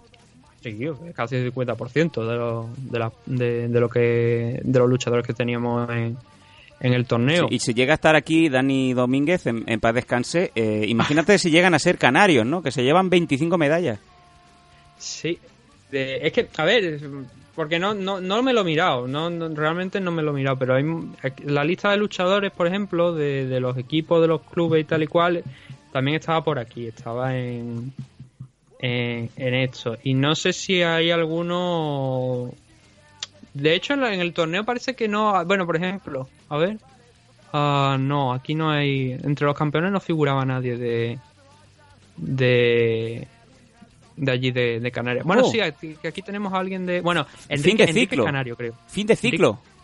No, pero Enrique, no, Enrique Echer es canario. Vaya. Entonces él sí. eh, Federación Canaria. Ah, estaba muy repartido por lo que estoy viendo aquí. Porque, por ejemplo, Álvaro Ucendo, que fue- es el campeón en la en la Bantamweight, eh, es de la Federación Madrileña. Que creo que Álvaro precisamente er- es amigo de. Me parece que estuvo entrenando con Dani Domínguez. Y estuvo Creo presente que era- en... me, parece que era él, porque nos lo comentó una vez que estaba preparando cuando él estaba en Madrid, estuvo entrenando con un chaval. Y que ese chaval eh, estaba peleando como amateur. Y creo que era Álvaro Ucendo. Mm, No pondría mano el fuego, pero. Bueno, ahí lo, de- ahí lo dejamos. Sí, Bueno, pues, y lo que sí. sí. que veo que la- en la clasificación por federaciones de, del torneo, de aquí de cuando se hizo la- el resultado de- del campeonato de España, a la Federación Canaria salió con 141 puntos en la categoría masculina. Ajá. Primera, por encima de, de Castilla-La Mancha, de Castilla-La Mancha y de, y de Madrid. Y que el gimnasio que más puntos había tenido, eh, el equipo, el club era el Circus Arena, donde había varios campeones aquí. El Taj Ginamar, por ejemplo, estaba al octavo, acabó octavo. Ajá. Pero de la Riva, que es el club de, de Enrique, que también es canario, de la Federación Canaria, fue segundo. O sea que estu- Bueno. estuvo muy repartido eh, cuando se hizo aquí el torneo aquí en España. Pero que sí, que los canarios fueron globalmente primeros también. Ya lo, lo contaba más de una vez Dani, ¿no? Que cada vez que iban arrasaban y les tenían miedo porque era como, joder, ya vienen estos aquí con las Sí. carretillas. Sí. carreta y carreta van a montar un, un compro oro, ¿no? Pero no compro, vendo oro. ¿no? Madre de todas Dios. las medallas que llevan. Sí, sí, yo creo que la sorpresa es que no gane un canario, ¿no? Es donde se puede puede haber noticia, ¿no? Sí, ya, ya te digo, en aquella época de eh, los canarios estaban muy muy bien preparados. Y ya te digo que en el torneo aquí hubo muchas, muchas medallas en los torneos de España que se fueron para, para luchadores canarios. Venga. Y, y, bueno, internacionalmente, pues ya digo, Enrique esta vez no, Enrique Enrique Chesosa no ha podido pasar a la final, pero también lle- lleva una buena serie de, de resultados. Vámonos ya con esto. Ahora sí cerramos el bloque de noticias. ¿No me vas a dejar hablar de los próximos combates de Rising? Luego vas a tener Habíamos que dicho una parte, ¿verdad? Luego vas a Ya tener que de- correr. de Yachi contra Sakura Vale, yo te lo, te lo, te lo consiento a cambio de que me mm, sintetices el report del UFC Fight Night. ¿Vas a ser capaz? Ya hay algunas cosas que sí. No, de todas formas, no vamos a. O sea, no. No hay muchas cosas en las que meterse, pero sí que, por lo menos los nombres, sí que Bueno. creo que, que deberíamos hablar de ello. Venga, Eh, rápidamente, mm, ¿qué nombres eh, sobresalen del Rising 17? Además de los que ya habíamos comentado en aquella en aquel entonces, cuando dijimos que Yachi se va a enfrentar a Sakura y los otros combates adicionales que iba a haber, Yuki Motoya frente a Hiromasago Kubo y Ulka Sasaki contra, no recuerdo, contra, contra Shintaro Ishi- Ishiwatari, ah, se han anunciado un nuevo conjunto de combate para el Rising 17. Eh, entre ellos, el- hay varios, bueno, obviamente hay varios destacados. El primero de ellos tenemos a Jay Heun enfrentándose a Vitaly Shemetov. La historia de Vitaly Shemetov es muy curiosa porque, bueno, Jay Heun viene de derrotar a Roque Martínez, que fue el campeón Eh, es el campeón Openway eh, Megaton de, de Deep. Viene muy fresco porque compitió en, en Racing 16 y sorprendentemente lo vamos a tener también en el mes de julio aquí. El rival de, de Jake Heun, del americano, es Vitaly Shemetov. ¿Quién es Vitaly Shemetov? Pues bueno, Shemetov es un luchador que lleva, hablando claro y pronto, dando por culo de una manera enorme a Rising Madre mía. para que lo firme, para que le dé una oportunidad en una pelea. Pero ha sido hasta, hasta el punto de que, bueno, son hermanos, tiene un hermano, no, son, no es solamente Vitaly, tiene también un hermano. Y se fueron a Japón en Rising 16 con su a, a gasto de ellos pagados, que se los pagaron ellos, y estuvieron integrados allí vendiendo, eh, intentando venderse para que le, pues, que le dieran la oportunidad. Sí. Eh, o sea, ha sido increíble, ha sido un viaje fantástico el de Vitaly Shemetov durante los últimos meses para llegar hasta este punto, hasta que le den la pelea, ha estado por activo y por pasiva pidiéndola por favor que le dieran la oportunidad y es un tipo muy muy carismático. Recomiendo a todo el mundo que entre en su en su red. Bueno, tiene varias, tiene Instagram también. Pero por ejemplo en Twitter también sube suele subir los mismos vídeos, es arroba Shemetov eh, guion bajo Vitali. Porque ahí tiene vídeos de todo, de cómo está haciendo las promos para, para hacer presión para entrar aquí. Incluso tiene la, la última donde vemos a, a tanto a él como a su hermano de, de Ryu y de Ken, de, del Street Fighter. Sí, sí, sí. Y ya te digo que es que ha sido espectacular porque se plantaron allí en, en Japón, en Rising 16, para estar haciendo promo y hacer fuerza a ver si le daban la participación. Finalmente lo ha conseguido y ya te digo que es una cosa que estaba ya pidiendo la gente porque Para que lo dejaran en paz, básicamente. no, no, no, no porque lo dejaran en paz, porque tiene muchísimo carisma y, y ¿quién no recuerda las promos de Man entrenando alta, en altitud o en la playa o Sí. quién no la recuerda, ¿no? Y Shemetov, el chaval, eh, ha estado haciendo lo mismo en Siberia, allí en Rusia, en la nieve, a pecho descubierto, entrenando, pegándole patada a un árbol, lo estoy viendo por ejemplo aquí también, ahora, y ha estado en, en general haciendo grandes promos. El material promocional que ha hecho Vitaly Shemetov ha hecho que Rising no tenga que hacer ni siquiera promos, nada más que tiene que coger sus vídeos, cortarlos y pegarlos. Cortar y pegar. Sí, tal cual, o sea, es algo que, que recomiendo a la gente que le eche un vistazo porque tiene muchísimo carisma y está trabajando mucho por esta oportunidad. Y cuando se anunció esta semana que, que se la iban a dar, gana o pierda, yo me alegro. Me alegro profundamente de que el chaval haya conseguido lo que, lo que pretendía porque se la, se la ha trabajado muchísimo, ¿eh? Se la ha trabajado muchísimo, yo te digo, cogiéndose su puñetero vuelo, plantándose en Japón con el hermano y los dos como si fueran dos diablillos porque iban todos vestidos de rojo, obviamente son rusos, de qué, van a, a qué color van a ir vestidos y haciendo promo para participar en Racing. Así que la enhorabuena a Shemetov y, y ahora que lo aproveche porque se lo ha ganado pero hay que mantenerlo. Claro. El siguiente de, de los combates que se han anunciado esta semana ha sido el de Roberto Satoshi Sousa contra Misuto Hirota. Eh, igual la gente no lo recuerda, pero hay una imagen muy icónica de Hirota, más que por él, por el- su rival, que fue Shin Aoki, que fue el famoso Hammerlow donde le partieron el brazo, en el que Shin Aoki pues, se levantó, sacó el dedo a pasear y fue corriendo alrededor del ring con el dedo en alto. Lo recuerdo. ¿Recuerdan, no? Sí, sí, sí. Pues ese Hirota va a pelear en, en Rising 17 después de salir de UFC ya, porque estuvo peleando hasta el, hasta el año pasado en UFC. Vuelve a, Japón y vuelve contra Roberto Satoshi Sousa.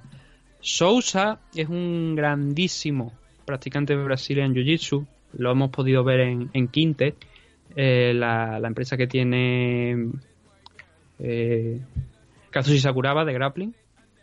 El, debutó ya en Rising contra Kitaoka. Sorprendentemente eh, lo noqueó cuando quizá lo que más esperaba la gente era que, le hiciera rendirse, pero también Kitaoka es un magnífico grappler, así que va a ser una, una cosa muy complicada. Pero ya te digo que este chico ha cobrado importancia sobre todo después de, de participar en, en Quinte, en, en los eventos que ha estado haciendo allí en, en Japón Sakuraba, en grappling, y es ahí donde se ha destapado como un, un gran luchador. Hasta ese momento, hasta la primera vez que puso el pie en Quinte, ya, ya tenía varios combates en MMA, tenía un 5-0, y ahora se va a enfrentar contra Hirota. Ujú. Eh, buen combate, buen combate porque Hirota es un veterano de UFC con muchísima más experiencia que, que Sousa, y es una buena prueba nuevamente para, para Satoshi. Él, lo que solemos decir, ¿no? Veteranos enfrentándose a luchadores nuevos, porque además Sousa es, es jovencito, tiene 29 años, todavía tiene carrera por delante.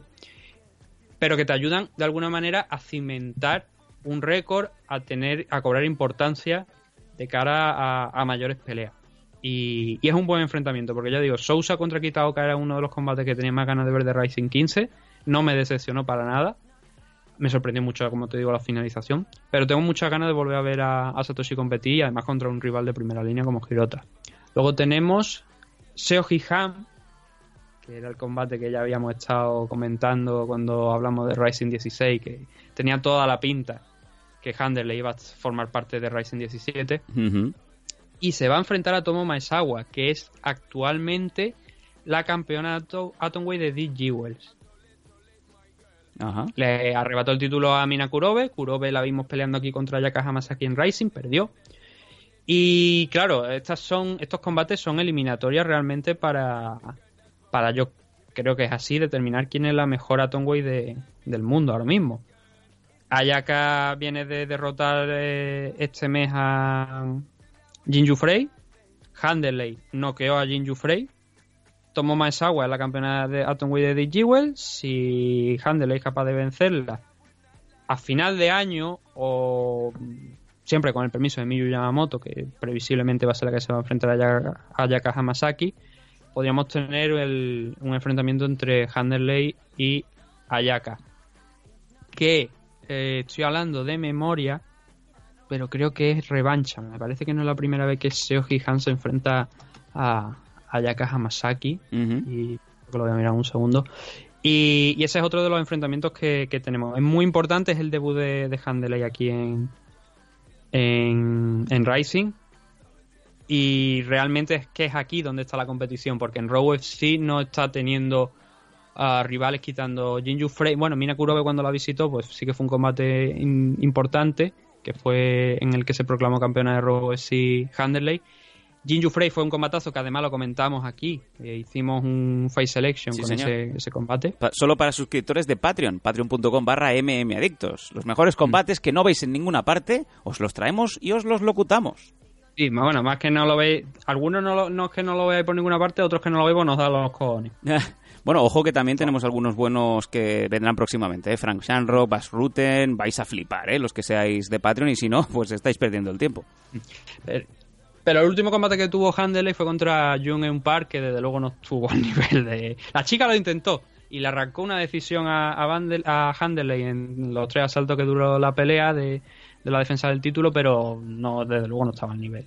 Entonces, Maezawa es una buena forma de introducirla, aunque ya teniendo en cuenta que Handeley fue campeón también en Jewel, yo creo que no necesita presentación en Japón, pero sí que es verdad que como ha estado tiempo fuera de lo que es Japón, eh, viene bien reintroducirla de nuevo al público y qué mejor que contra la campeona de, de Jewels.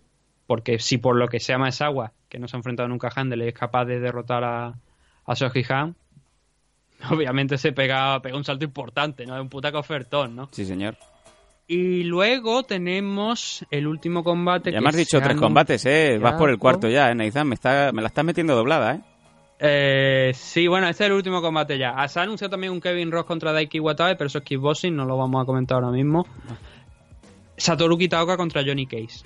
Oh, el del Mortal Eh, Kombat. Sí, sí, sí. Bueno, eso es Cage. Ah, perdón. perdón. El- en un principio este combate iba a ser eh, contra iba a ser Johnny Cage contra ya he dicho Johnny Cage. Johnny Cage contra Tatsuya Kawajiri. Kawajiri presuntamente ha renunciado ha, se ha negado a este combate. Dice que no que, que no, no lo ha firmado. Entonces Kitaoka ha entrado de relevo. Kitaoka lo estamos comentando ¿no? viene de perder contra Satoshi contra Roberto Sousa eh, es uno de los históricos de, de las categorías de menor peso de allí de Japón.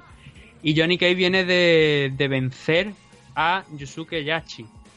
Eh, fue con un corte que fue aquel combate de final de año donde a Yachi pues, le pusieron el ojo súper cerrado y sangrando por la parte justo de- del párpado, que no, aquello no podía seguir de ninguna manera porque habría sido peligroso para Yachi. Y sin embargo, fíjate lo que son las cosas, ¿no? Yachi seguramente va a ser el luchador que va a cerrar la car frente a Mikuro Sakura y Johnny Cage va a estar peleando contra Satoru Kitaoka. El, el americano, la verdad es que tuvo un buen debut contra, contra Yachi a finales del año pasado. Y es esos luchadores, como por ejemplo, yo creo que el caso más claro, ¿no? Darren Christian, que han encontrado su sitio aquí. que seguramente si te lo llevas a UFC, pues los pobres pues no darían para más. Pero que, oye, están ganando su dinero, están compitiendo y además yo creo que siempre competir en Japón, delante del público japonés, es una experiencia. Y ese es el último combate de los que tenemos. Así que se ha anunciado ya casi prácticamente, no toda la CAR, obviamente no se ha anunciado toda la CAR, pero sí que se ha anunciado una buena parte eh, de lo que se va a encontrar el mes que viene en Rising 17. Y para mí de momento, eh, teniendo en cuenta hasta los 239 y tal y cual, pero para mí, para mi gusto, eh, ahora mismo es la mejor card del verano. Es la mejor card del verano, porque si algo tienen los japoneses es que siempre dan lo máximo dentro de- del ring. Y el main event es Yachi, que ha demostrado que es un maldito brawler, frente a Mikuro Sakura, que tanto él como él- su hermano Kai, Kana Sakura, por si acaso. Bueno, pues eh, este... vienen de, de formar. Sí, Nathan, te he perdido. Sí, Ven. sí. Ah, bueno, eh, los hermanos Asakura vienen de formarse en Outsider, que es la compañía, una de las compañías de, que está dentro de Ring, de Akira Maeda, y que eran dos tipos que de alguna manera eran eh, casi pandilleros. Oh, oh, oh, oh. Gente de la calle, Street Fighter. Sí. Eh, no como el de esto de Más Vidal, pero sí que gente pues, que se movía por la noche y que si se tenía que dar guantazo con alguien lo hacía. Venga, vamos a continuar. Y no, no, pero rápido, o sea, quiero Nathan. te- destacarlo eso vamos, eh, te, te voy a dar es un 20 minutos para el, para el resumen eh, del, del Fight Night. Te voy a dar 20 minutos. A 20 minutos nada para el resumen de Fight Night. Oye, Sí, ¿qué estafa es esta? Oh, tú, que no respetas. Coño, pero si es que al final, mira, ¿sabes lo que pasa? Que ¡No respetas! Bellator no le interesa a nadie. ¡No respetas! Eh, si hablamos de UFC, porque hablamos de UFC. Y al final es que si hacemos nada más que el análisis, la gente dice, coño, que nada más que hacen el análisis se quitan de en medio.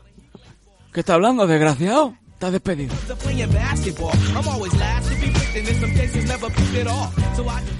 Venga, cierra rápido. No, no, ya está, ya está. O sea, ¿Ah, sí? simplemente eso, Oh, ¿no? oh. Que, que el Yachi contra Sakura es un grandísimo combate que eh, debería cumplir las expectativas de dos luchadores intercambiando guantazos. Venga, pues con esto sí que cerramos ahora esta carpeta que me ha llegado sin aviso previo de Rising Coño, ¿Qué 17. coño sin aviso será? si te he avisado antes. No te estaba escuchando.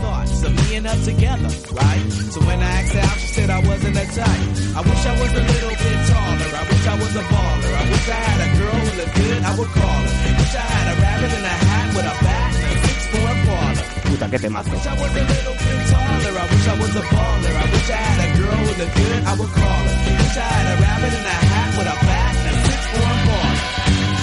Antes de entrar con el tema del, eh, de ese resumen, de ese análisis del Fight Night, vamos a dar, como siempre, todas las eh, directrices, todas las notas que merezcan nuestros patrocinadores. Ya sabéis que cada vez tenemos más, estamos muy, muy contentos con esta posibilidad de que os podáis promocionar y que de hecho ayudéis a el transcurso y a la vida propia de MM Adictos.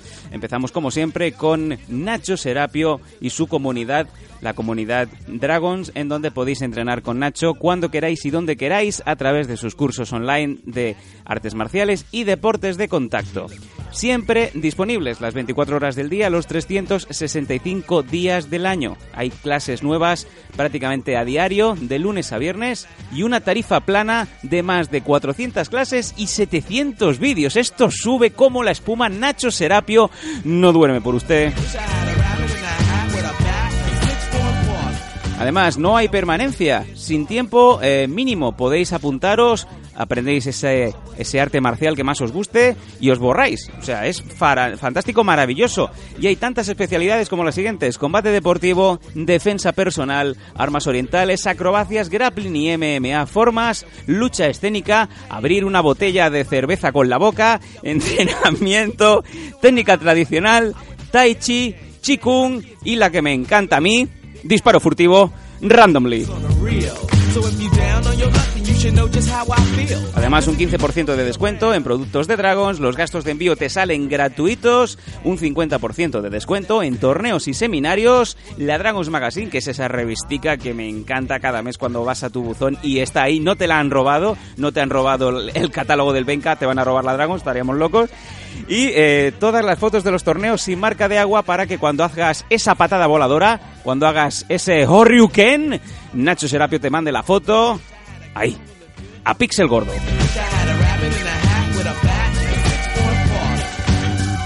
Y cuando hay que hablar de bucales profesionales, cuando hay que Antes hablar... de que te, me- antes de que te metas con esa pregunta, con, con la, la promo de Protege tus piños. Sí, Ah, me gustaría saber cuál es la opinión de Nacho Serapio sobre el famoso que hemos dado, hemos como conocido esta semana, la Kijitsu.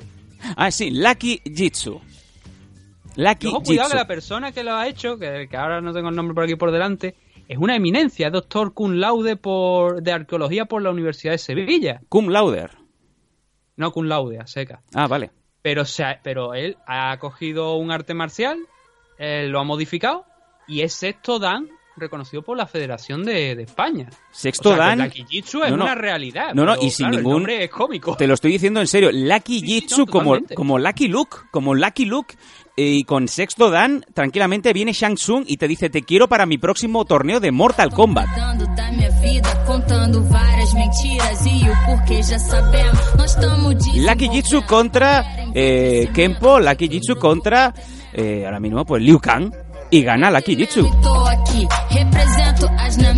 ¿Qué dices? ¿El de Lucky Jitsu se quiere presentar en el torneo? Pues debe de saber que si quiere proteger su quijada, eh, Protege tus piños es la solución. Clínica Dental Torre Romeu en la calle Sau de Sabadell. Es la solución, como bien decimos, los bucales profesionales que eligen los mejores profesionales en lo suyo, en deportes de contacto y otros deportes como el rugby, el K1, el MMA. Vamos, es que hay nombres para aburrir. Enrique Wasabi, Jan Cabral, Joel Álvarez, eh, increíble. Es que nos salen nombres por todas partes y esa es eh, la mejor marca, la mejor tarjeta de presentación para Protege tus piños. Además, que sepáis que si queréis tener el vocal, el vocal profesional que, que merecéis, si decís que venís de parte de MM Adictos, os hacen ese buen descuentico. Y es que protege tus piños porque a tu edad ya no crecen los dientes. Quer. Quer é atrasar os planos, achando que atrapalha a trama de quem trama a milhão. Não são irmãos, são irmãos. Fake, nós sabemos. Si además sois de la zona de Aragón, sois mañicos, sois de Zaragoza, tenéis que ir al Training Unit MMA de Zaragoza, donde Quique Pérez conforma un equipo humano increíble, en donde además de la camaradería, del respeto, del honor y la de la disciplina, vais a aprender con los mejores. Oye, tenéis ganas de progresar con las artes marciales mixtas. Tenéis grandes campeones dentro del Training Unit MMA Zaragoza. Fíjate, Jan Blanco, cómo está, así como otros eh, muchísimos luchadores y compañeros, llevando esa escuela a los niveles más altos de España y además saliendo fuera y ganando. Training Unit MMA Zaragoza es el equipo.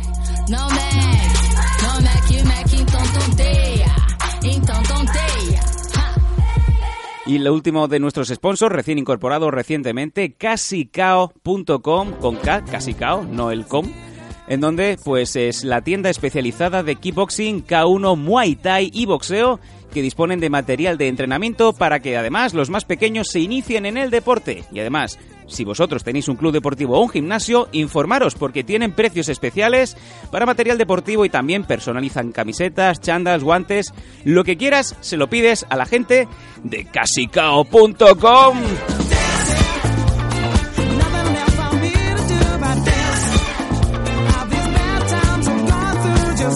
No esta semana, pero sí la semana que viene, por cortesía de nuestros amigos de Casicao, sortearemos una camiseta de Science Rules de Jiu Jitsu de la marca Casicao. Semana que viene atentos que daremos buena cuenta y haremos también esa preguntica para que nos contestéis y entre todos elegiremos el ganador que se llevará la camiseta de Casicao. You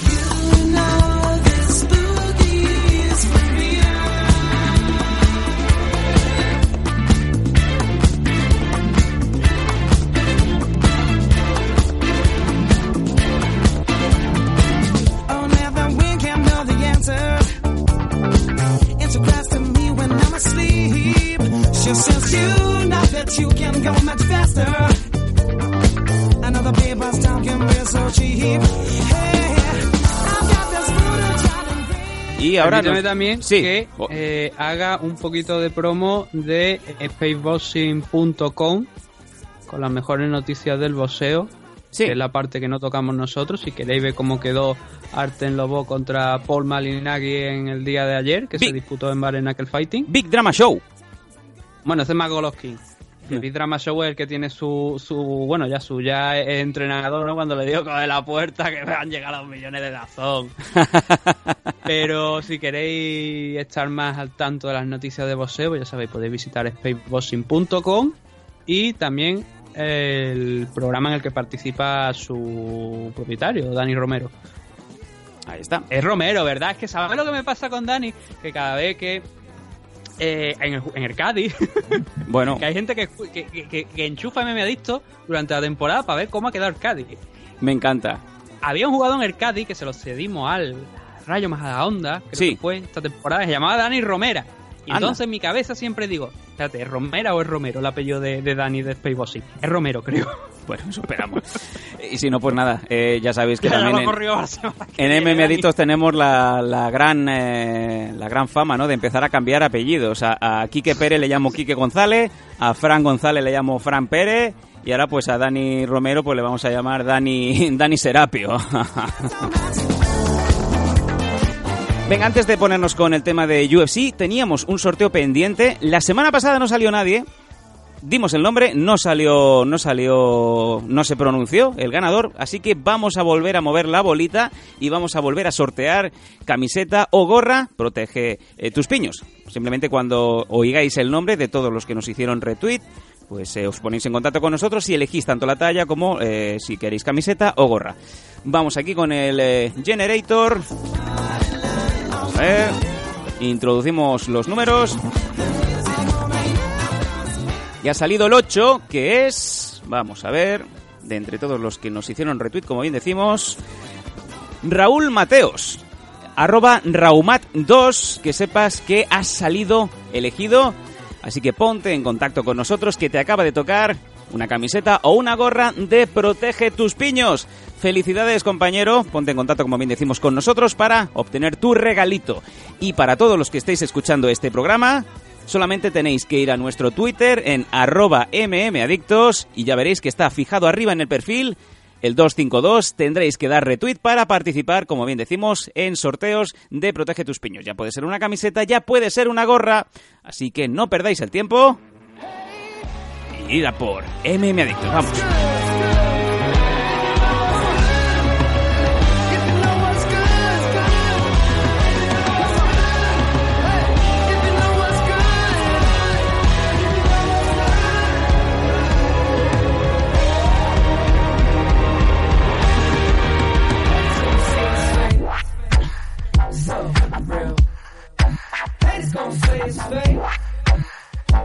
Venir, venir a por mí, pero con la cara destapada. ¿eh? Venir a por mí. Venir a daros de, de hostias conmigo. Hijos de puta. Bueno, y además, eh, Nathan, eh, cada vez el, el bloque de patrocinadores se nos hace más largo. Ya prácticamente tardamos más tiempo en decir los patrocinadores que, que en hacer el programa, ¿eh? Oye, lo cual es muy buena señal. Valga la redundancia también. Sí, no, la verdad es que sí. eh, La idea era coger algún patrocinador y resulta que llevamos por una buena cifra. Joder. Y, y lo agradecemos, la Sí, sí, verdad. estoy por Eh, pillarme el Panamera ya. Sí, sí, nos vamos a pillar Panamera, yo un helicóptero, eh, 20 bonos viajes de estos Uy. a Corea, Japón. Qué y, bien.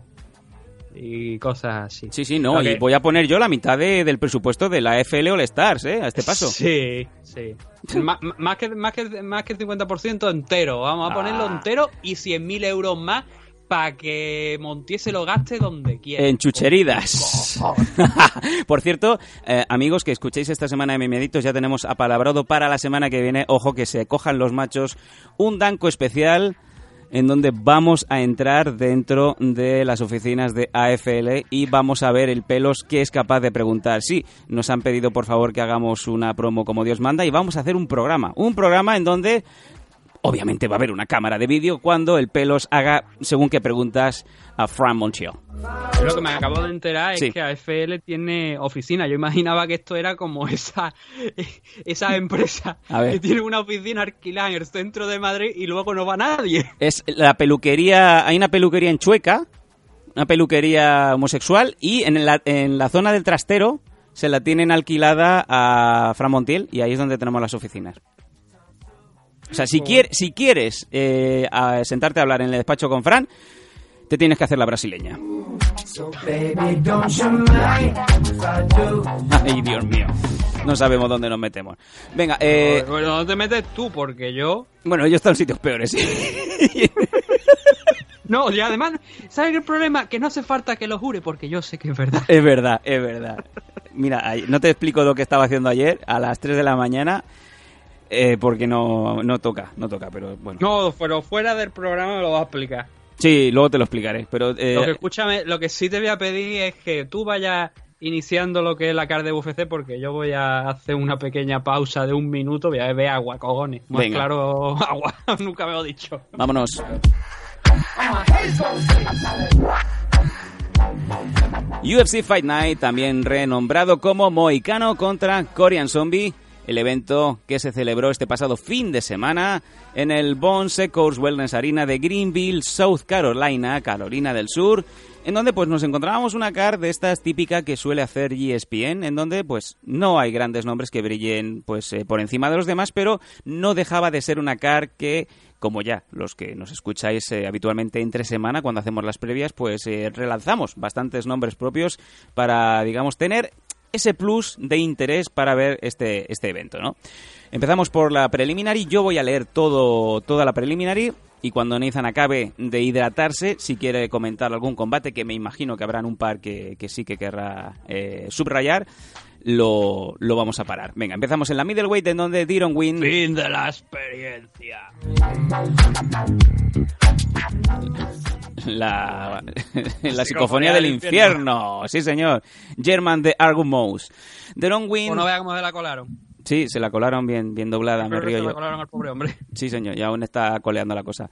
Deron Win venció a Eric Spicely por decisión unánime en la middleweight. En la flyweight femenina, Molly McCann venciendo a Ariane Lipsky por decisión unánime también.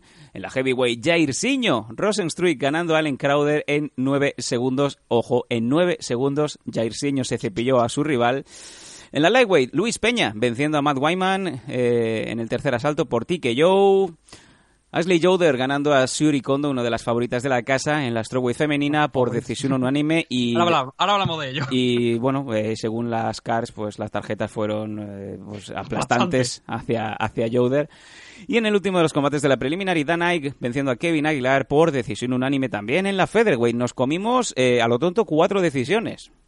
Sí, pero el- son, son interesantes. En, de hecho, el mejor combate de... Bueno, aquí, aquí es lo que creo, dos grandes combates. El primero es el Dan Ige contra Kevin Aguilar y sobre todo el Deron Win contra Eric Spicely. Durante los tres asaltos que... Bueno, Win se iba a Bruno Silva, el ex campeón... Bueno, vamos a decir ex campeón, ¿no? Porque eso es importante. Bruno Silva no estaba en este combate por, o sea, no estaba en, en la CAR, en, concretamente en este combate, porque por lo visto ha tenido un problema con la usada. Firma el contrato, primer combate que va a debutar dentro de UFC y aparentemente ha dado positivo por algo. Es acojonante. El, no sé si Sam está ahí. Estoy aquí, claro que sí. Vale, es que, ¿Qué es te que que ya me he ido? escuchar música o algo por de, de fondo y claro, cuando se produce ese silencio tan completo, no sé yo si si se ha desconectado o no. Entonces, Es como si fuéramos un matrimonio mal avenido. O sea, eh, no me oirás, pero me verás dentro de, dentro del- de la habitación. Pues lo mismo. Deron Wing el... entrenaban el entrenan el American Kickboxing de hecho eh, creo que estaba Caín Velázquez en la esquina. Y este combate fue muy muy interesante porque estuvieron durante los tres asaltos intercambiando de leches sin parar. Wing presuntamente es wrestler. Spiley es también un, un grappler. Eh, pero Wing es una tanqueta es una maldita tanqueta. Este tipo mide un metro sesenta y cinco. Es más alto que Gasco, pero mide un metro sesenta y cinco. Hacía tiempo que no, no recordaba eh, la unidad métrica en, en gascones, o sea, me- medir en gascones. Y, y enfrente tenía a Spike Lee que es de un metro ochenta y ocho, así que te puedes imaginar un poquito lo que era la película. Sí. Aún así, le, para que nos entendamos, le echó un par de cojones y Win iba recto. O sea, iba recto lanzando guantazo como si fuese un heavyweight. Hooks por todos lados. Pum, pum, de un lado a otro. Spiley el pobre estaba sobrepasado. Estuvo sobrepasado los tres, los dos primeros asaltos. Donde yo no sé cómo ese chico, la verdad, resistió. Eh, aguantó lo que no estaba escrito, porque ya digo que, que- que estaba haciendo un combate extraordinario, Win. Y me sorprendió en parte. Entiendo también la estrategia de, de Spike Lee desde. Spike, Spike, parece que he dicho Spike Lee. Spike Lee. El, el afamado tío que se sienta en el resto de los New York Knicks, ¿no es? Sí, está en el draft, que enfocan más a él en, en la mesa que al propio que eligen. Sí, sí, ¿no? Es una especie de... eh, Porque era director de cine, pero yo nunca recuerdo haber visto una película de ese hombre. Era, hombre, sí, do your thing. Haz lo que debas. Peliculón. Bueno, tú eras, no habías nacido. Eh, entonces, como te estaba diciendo, eh, Win le presentó un combate en el que no le dio un respiro durante ningún momento y yo creo que se vio sorprendido, pero puedo entender, como te digo, la estrategia de Spiley en porque al ser grappler obviamente necesita estar encima, necesita un contacto para poder derribar al luchador e intentar imponerse. No pudo, tampoco es que yo creo que lo intentara, porque claro, viendo como que cada vez que te acercabas te encontrabas a un win que te soltaba dos, dos, dos crochets y te ponía a soñar, pues no encontraba la, la posición. Pero también me extrañó que, eh, teniendo en cuenta el alcance, que no era mucho más superior que el de Win, que es lo sorprendente a pesar de la, de la altura, pero sí que algo superior, me sorprendió que no intentara trabajarlo.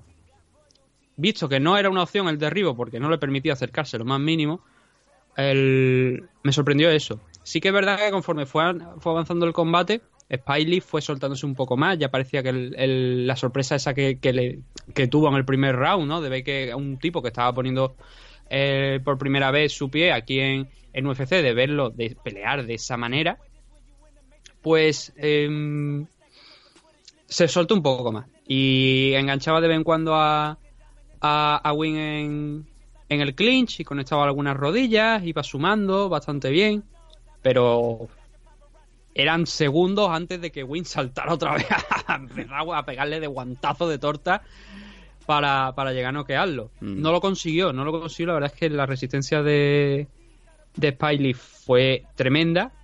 Y con esto vamos al tercer asalto donde Win bajó un poquito el ritmo y Spiley empezó ya a comerle y decir, cuidado que esto puede cambiar el combate y puede acabar eh, con una finalización de Spiley por los golpes. No fue así, pero porque en el último minuto y medio aproximadamente parece que Win resucitó y empezó otra vez a tomar el control. Y desde luego este fue, no, ahora no, a ver, déjame mirar los premios que los tengo por aquí. Eh, efectivamente, este fue Fight of the Night. Y es muy merecido. Era el primer combate de la CAR, porque ya el, creo que iba a ser originalmente el Dos Santos contra Ewell, pero no, no lo fue, lo cambiaron por la baja de Rob Font, que no lo hemos hablado de, de- de ella, perdón, de, de John Lineker, que tuvo un corte durante, en el ojo durante los pesajes, que tócate los huevos. Un corte Madre durante mía. los pesajes, supongo que estaría cortando peso con actividad física y. O, o cortando jamón. Joder, pues chico navajazo le tuvo que pegar. Y eso ya impidió que Lineker pudiera participar en el evento. Entonces movieron el enfrentamiento entre Anderson Dos Santos y André Ewell a la car principal y el Deron Wing contra Eric Spiley abrió la noche. Un combate muy divertido, donde yo creo que ninguna de las esquinas realmente podrían llegar a estar contenta y que los luchadores sufrieron mucho, pero que la verdad para el público fue muy, muy, muy entretenido porque hubo muchísima acción. Es un, un combate totalmente recomendado aún siendo el primero de la CAR, como digo. Así que la, la gente que lo busque en el UFC, en el UFC Fight Pass, porque es muy recomendable eh, Eh, ver este enfrentamiento. Vamos, Eh, a, vamos, vamos a ir subiendo, contra- pero te voy a pedir celeridad. ¿eh? Tú sabes, la, la Bueno, palabra el de- el de celeridad. Jairzinho, Rosenstruy y Allen Crowder solamente se puede resumir como que ya habíamos dicho que Jairzinho era una maldita bestia y Allen Crowder salió de inicio a, a- a avanzar. Avanzó, avanzó, pero se encontró con un jab con la izquierda de Jairzinho, que tampoco que pareciera que aquello era una bomba nuclear. Pero Alan Crowder cayó de espalda y luego con una derecha más pues lo, lo noqueó, ¿no? O sea, fue, fue increíble la actuación del Jairzinho a nueve segundos solo. eh, le habíamos advertido que era un mal bicho y que ahora yo creo que pues, tranquilamente podría tener otro combate en el próximo mes porque es que está fresco, ¿no? Sí, sí, Ya tardo yo de- más en, en bajarme los pantalones. Este hombre, nueve segundos. Sí, por eso te digo que fue un combate, una actuación obviamente muy decepcionante de Allen Crowder, al que tampoco es que lo hubiéramos visto contra Greg Hardy hacer el combate de su vida, porque ya sabemos cómo acabó, ¿no? Con una descalificación para, para Hardy. Pero esperamos bastante más, yo creo que nueve segundos, ¿no? Ya enseñó gol por la vía rápida, con solamente soltando dos golpes y llevándose la victoria a casa en su segundo combate en UFC. 8-0 ahora de récord y la verdad es que muy interesante. El de Licky contra McCann sí que es un poquito más interesante, sobre todo porque Lipski creo que se le ha acabado el crédito en, en UFC. Y es muy pronto quizás para decir esto, pero creo que se le ha acabado todo el, crédito que tenía.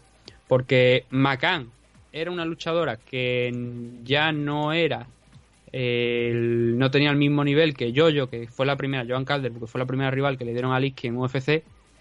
Y aunque sí que fue capaz de vencer McCann a, a Priscila Cachoeira y que venía de ese campeón en Invit, en, perdón, en, en K-Warrior,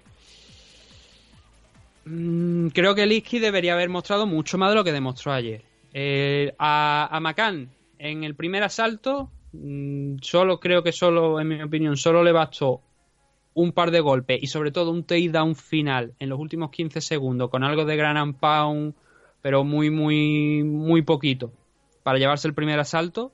Un combate que hasta ese entonces estaba más o menos igualado. El segundo, cortado con el mismo patrón, salvo que en esta ocasión, además de ese takedown en los últimos segundos, que yo creo que tenía, lo tenía muy claro, McCann, que era lo que tenía que hacer para, para ganar a, a Licky, sumó además un casi knockdown, yo diría bueno, casi, es que porque está en esa línea de, no, es un resbalón, es un ha desequilibrado, pero fue respuesta a una derecha de, de McCann, muy fuerte, que, bueno, me dado la sensación de que iba muy fuerte, ¿no? Que mandó la lona a Licky y ya estaba dos asaltos por detrás.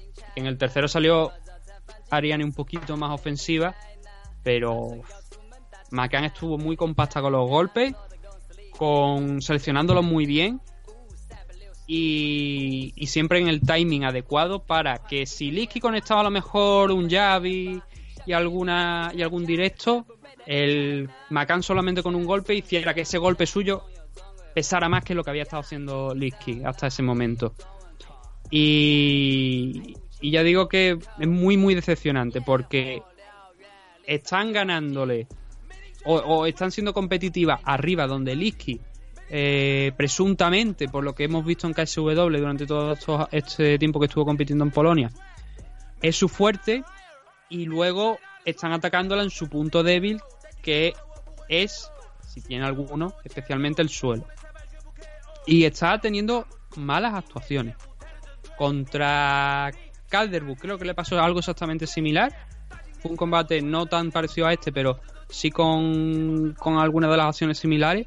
Y son dos derrotas consecutivas que desde luego hace replantearse mucho la posición de Ariane Liski ahora mismo aquí en, en UFC. Me gustaría verla en Invicta, que coja otro vez ritmo, que si no, obviamente si no puede demostrar que vale en Invicta ya sí que tendríamos un problema, pero que tenga una competición a un punto menor al que ahora mismo hay en UFC para ver si realmente tiene lo que tener para estar ahí, porque después de estos dos últimos combates a mí me ha dejado muchísimas dudas.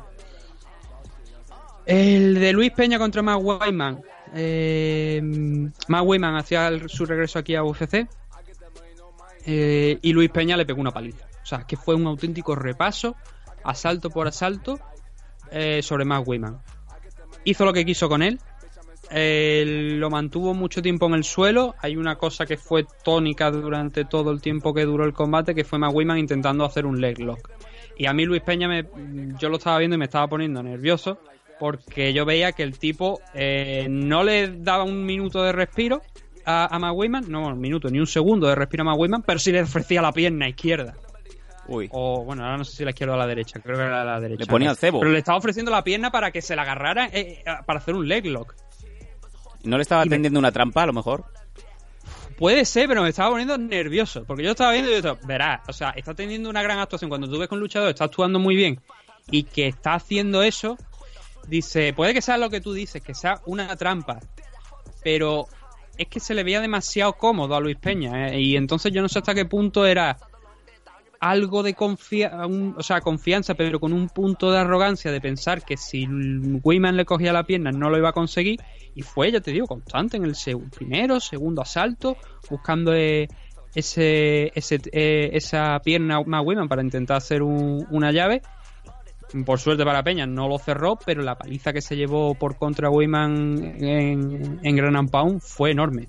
Porque Luis Peña, bueno, tanto arriba como abajo, pero especialmente abajo, eh, es que estaba incorporado. O sea, él no estaba arrodillado dentro de la guardia de Weyman o, o en una posición lateral soltando, soltando los golpes. No, no, él estaba incorporado soltando los golpes desde arriba. O si acaso con eh, mm, arrodillado pero abriendo distancia, ¿sabes? Entre él y Matt Weyman. Con lo cual los golpes tienen mayor recorrido, hacen mucho más daño. Y ese fue el tipo de gran and pound que estuvo haciendo Luis Peña, que dominó por completo los tres asaltos a, a Weyman. En la finalización es algo que yo diría me resultó algo extraña porque eh, hay un intercambio, pero Weyman se abre, eh, se aleja un poco, parece que está completamente bien. Yo no sé si es que se, re- se, resbala o está algo medio tocado por el cansancio o es que realmente le ha llegado un golpe en condiciones de Luis Peña y hasta ese momento no se no se le nota, no, no nota el mismo que, que no está en, en lo que está y entonces ya fue cuando cae porque Peña ve eso, se- él se resbala, Peña va encima y luego ya lo finaliza con golpe ante un McWiman que estaba totalmente exhausto y totalmente vencido. Si hubiéramos llegado a la tarjeta de los jueces, quizás no sería como el escándalo que, del que vamos a hablar ahora, pero sí una diferencia muy muy importante entre Luis Peña y Matt. Este es el Luis Peña que yo quería ver, el que en, su primer combate después de- del Ultimate Fighter, eh, de la final del Ultimate Fighter aquí en, en la categoría Lightweight, vimos, pero no vimos tan bien tan bien como el de anoche, y este tío es una amenaza para la gente de la, de la categoría. Es joven, son, son 25 años, seguramente él perderá, tarde o temprano, va a perder alguno, pero este tío tiene potencial. No sé si para ser campeón, pero desde luego por estatura, por tamaño y por actitudes creo que si nos falta por verlo a lo mejor contra un tío que sea que le pueda poner a lo mejor más problemas en abajo, pero con ese tamaño y esa distancia de ese alcance y ese striking que tiene y además ese gran unpound que vimos que fue anoche excelente, el- puede ser un problema para buena parte de la de, de la, de la categoría. Además entrenan en el American Kickboxing y ahí tiene magníficos grapplers. Bueno, sin ir más lejos el caso de Javi, que desde luego le van a ayudar muchísimo Vamos- si, no- si sufren esa un poquito, a lo mejor quizá en esa eso. Venga, vamos a seguir subiendo. Nos sí. quedan dos combates de la preliminary. Quiero que me digas qué coño ha pasado con, con la japonesa Shuri Kondo. La han destrozado. O sea, sin paños calientes. Este era el combate que te he dicho antes que había una diferencia de peso entre cuando estamos hablando, cuando no sé qué hemos hablado, me parece que de Joana y Valentina, creo que era lo que estábamos hablando. Sí. Que hubo una diferencia de peso. Aquí, Siuri, yo creo que tendría más, eh, mejor eh, desarrollo, mejor desempeño si bajara 10 libras más. Sé que es difícil, sé que a lo mejor le, va a costar la vida, pero yo creo que estaría mucho mejor en 10 libras menos o quizá en una strikeweight que no sea más que la de Japón, que sea con luchadoras de, de su misma eh, estatura y tamaño, porque a ver, las luchadoras asiáticas normalmente no hay grandes luchadoras en cuanto a tamaño, no son muy grandes, no son súper fuertes. Quizá tú pones a Siuri con Weili San al lado y Weili San es bastante más fuerte, yo creo que Siuri. Pero son casos excepcionales. La mayoría de las asiáticas son chiquititas, no son muy altas y desde luego compiten en las categorías menos pesadas. Rin Nakai es un caso aparte, porque Rin Nakai es que se hinchó. La trotona. Se, se hinchó, ganó el otro día en Jewel, por cierto. Se hinchó y está enorme. Y cuando la vimos competir contra Murata, la vimos bien y peleando incluso un poquito menos del peso del que normalmente estaba acostumbrado, que aquí en UFC la vimos también en 135 libras, que es donde hizo gran parte de su carrera. Pero Siuri es mucho más pequeña y yo de la ayer era más grande y a, fuerza, a fuerza, pues la llevaba fácilmente al suelo, La mantuvo en el suelo y es que no hay más. Es que es la historia de- de todos los asaltos. Eh, tanto el primero, el segundo como el tercero, Joder tiene como cuatro minutos a, a Siuri en el suelo, pudiendo hacer lo que le da la gana. En algunos estoy más de acuerdo que es un 18, en los otros no, veo que hay un 30-24 que sí que, creo que son los 3-18.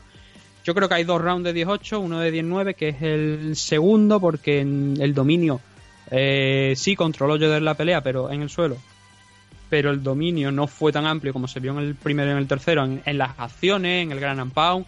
El segundo estuvo más centrado en, conseguir la sumisión y no lo consiguió, así que eso se quedó con un 19, pero es que la paliza fue enorme. No, no, a ver cómo. No fue una paliza. Fue control absoluto de la situación. No es que si Uri ayer saliera con 800.000 golpes, la cara hinchada por todos lados y, una pierna partida. No, no es nada de eso. Pero el global es sin duda un dominio absoluto de, de Ali Yoder. Y este combate era muy importante, creo yo, para Siuri. Porque, mm, bueno, lo habíamos dicho en la previa, ¿no? Eran dos luchadoras que estaban en mala posición. Joder sí que es verdad que el último combate había ganado y había tenido una decisión dividida, pero que bueno, no deja de ser una victoria. Pero Siuri sí que necesitaba una victoria aquí, antes si no quería volverse de, a casa ya. Y yo creo que habiendo perdido aquí con, con Joder, son las tres primeras derrotas de su carrera hasta, hasta, hasta, ese, hasta el momento de pisar a UFC. No había perdido, ganó su primer combate, pero luego ha perdido los otros tres. Entonces no queda nada más que Siuri, por desgracia, pueda demostrar aquí en, en UFC. Y como te digo, yo creo que el peso es algo determinante. Le pasó a Handerley, si te fijas, cuando, cuando entró en UFC. La mayoría de luchadoras que estaban peleando en la, en la categoría Strikeway, que era la que estaba peleando Handerley, le sacaban una cabeza o dos cabezas y muchos kilos de peso realmente. Y aún así, Handerley hizo lo que pudo. Vámonos al. Ayer hizo lo que pudo, pero claro. Vámonos no al siguiente, luego, para al ganar. siguiente combate. Venga, No, Dan bueno, Ike. ni para ganar, ni más que para ganar, para poner siquiera en problemas o dificultarle algo a Lillo. Lo de ayer ya te digo que fue la peor actuación que ha tenido Siuri dentro de UFC y que seguramente le va a costar el corte. Sí, sí, yo no tengo ninguna duda, ¿eh? eh visto combate, no? despedida, despedida fulminante, ya verás tú. No la van a volver a llamar. No, espero, ya te digo que mm, que entre o en la Strikeway de Pancras, que es donde estaba, es donde era campeona, o que si puede dar unas libras menos, la cojan en Invicta o en Rising y la metan en la categoría Atomweight, porque creo que es realmente donde tiene la competición. Es, ya te digo, es aspirar mucho. Y eso es lo que le pasa mucho a las luchadoras asiáticas, que se meten en una categoría de peso que no es la suya y acaban pues como Rinakai, como Siuri, que, con gente que es mucho más grande que ella. El Último- tercer, el último enfrentamiento. Sí, vamos. El Agui contra Kevin Aguilar es el segundo mejor combate para mi gusto de... A ver, aquí hay grandes actuaciones. Es que habla- hablar de... Cuando hablo de mejor combate me refiero al global, valorando lo que es el esfuerzo de los dos luchadores. Obviamente Luis Peña tuvo, por ejemplo, una actuación eh, espectacular, pero fue eh, unilateral. Fue solo él. Porque Matt Wiman, pues el pobre no pudo de esto. Entonces, esos son grandes actuaciones eh, de los luchadores en concreto, pero en el caso de Daniel contra Kevin Aguilar, fue un grandísimo combate, un combate muy entretenido. El segundo mejor de, de la car preliminar y yo quizás diría que el tercero de la, de la car completa.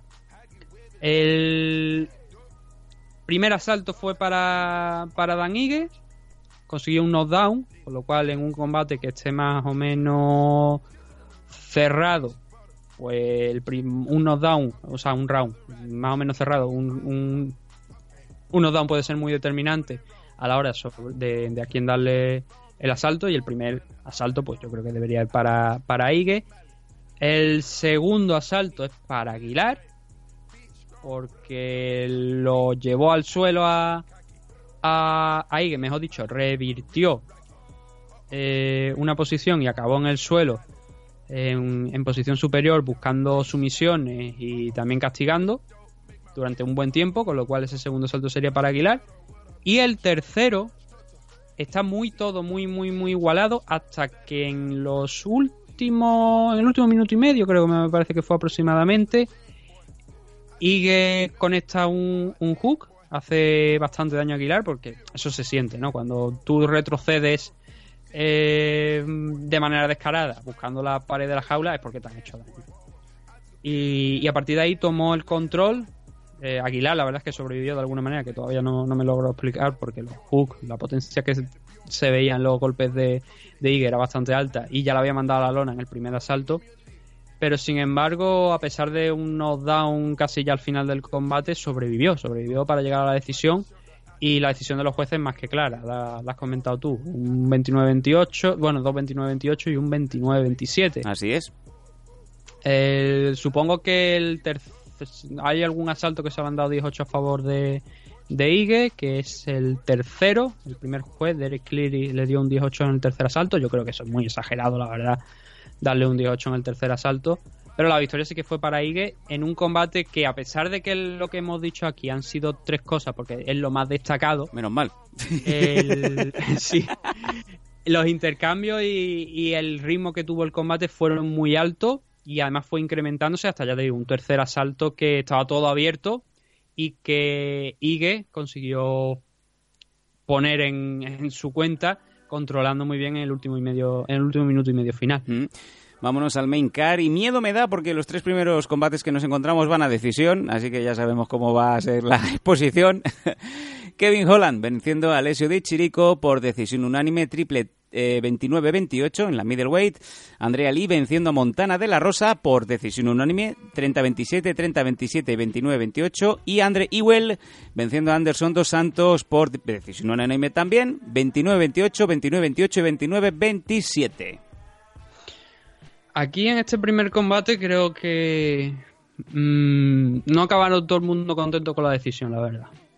Yo veo discutible la victoria de Holland, pero creo que de alguna manera eh, esta victoria de Holland se siente más un castigo a Alessio Di, Di- Di Chirico por la el tercer round tan malo que tuvo y ahora vamos a explicar eh, por qué eso puede ser un castigo que realmente porque Holland ganase el combate. A mí me dio esa sensación. Yo no acabé con la- contento con la decisión yo creo que la ganó el italiano pero la verdad es que es muy racano el tercer asalto en primero mucha igualdad, mucho control de Kevin Holland sacando, tirando de músculo en, el clinch, eh, con lo cual fue una batalla de desgaste. Pero hay un golpe que creo que es determinante, de, que es un, un elbow a la hora de romper eh, con el izquierdo, además con el, con el brazo izquierdo, un codazo a, al lateral de la cabeza de, Kevin Holland por parte de, de Alessio cuando estaba rompiendo el clinch, que hizo que tuviera que poner las manitas en el suelo eh, Holland. Aunque luego Holland respondió con, un- jumping knee, pero realmente el golpe fuerte que para mí fue más significativo de, ese asalto, que fue muy igualado, porque casi todo se casi todo el tiempo se fue en, en uno en- o bien en distancia sin golpear o bien dentro del clinch y sin sacar mucho. Para mí, sobre todo, ese, ese elbow es determinante para dárselo al italiano. El segundo asalto es también incluso más complicado, yo diría, de puntuar que el, que el primer eh, asalto, donde hay un trabajo muy bueno en el clinch por parte de Holland, lanzando golpes al cuerpo, pero constante. Estaba en el clinch y él no paraba de lanzar eh, golpes a, a las costillas de- del italiano. De hecho, estaba buscando ahora, lo que pasa que a ver si lo puedo mientras estoy comentando esto. Porque el, número, gracias. el número, yo te digo, el número de golpes al cuerpo tuvo que ser interesante. Lo que pasa, no, creo, estoy viendo aquí que no lo recogen muy bien la, la estadística y parece que no son tantos como, como aparecen aquí, pero no sé si es porque UFC tiene una manera de hacerlo. Bueno, esto me extraña. Creo, claro, es que el problema es que no, están, no cuentan aquí como golpes significativos en las estadísticas. Pero sí, por ejemplo, se ve que en el primer asalto Kevin Holland impactó 96 golpes de 120. En el segundo 57 de 74. Y muchos de esos 96-57, los dos primeros asaltos, fueron golpes a, las costillas cuando estaban en el clinch. Con la derecha iba picando piedra, pa, pa, pa. Pero parecía que no afectaba mucho al italiano. Aún así, como Di, Di Chirico no hizo nada relevante, quitando en la parte final donde conectó un golpe que sí, bueno, a lo mejor podría llegar a entender la decisión, pero creo que no es el round precisamente que, que le daría la victoria al italiano. Eh, es un margen tan pequeño pero es victoria por. mm, eh, o sea, sería aquí un asalto para Holland. Aquí hay una cosa muy destacable, que es precisamente después de uno de esos golpes que te he dicho de la parte final del, del último minuto aproximadamente de- del italiano, Sí. hay un momento donde Holland se aleja, se lleva la mano izquierda al hombro derecho y parece que se ha hecho daño. En el intercambio vemos que de hecho parece que hay un problema. Hay un problema en el, en el brazo, de- en el hombro derecho. El médico entra, revisa, ve que tampoco parece que tenga muchos problemas y sale a pelear. Pero la guardia aquí ha cambiado. Y aquí es donde viene el problema con, con- el italiano. La guardia ha cambiado de, de Holland. Tiene el, el- el hombro muy pegadito al cuerpo, la mano muy pegada a la derecha, que es la fuerte, al mentón, y apenas la mueve. De vez en cuando sí que la sacaba, pero la, la tenía como que se notaba que se había hecho daño en el, en el hombro derecho. Y estaba más peleando, sacando el jab, reaccionando los golpes del italiano, y de vez en cuando, como te digo, alguna derecha más, pero no, no a la cadencia y al ritmo con el que estaba peleando antes. Entonces, si tú ves que se ha hecho daño, que está en una posición desfavorable, la gente me dirá, oh, pero es que eso no es tener honor o algo. Y digo, bueno, aquí te estás jugando la victoria. Y no te estoy diciendo que le pegues una patada en los huevos. Te estoy diciendo que vayas a por ello. Y el italiano no fue a por ello, aun sabiendo que Holland tenía evidentes problemas físicos. Y claro, eso pesa, eso pesa.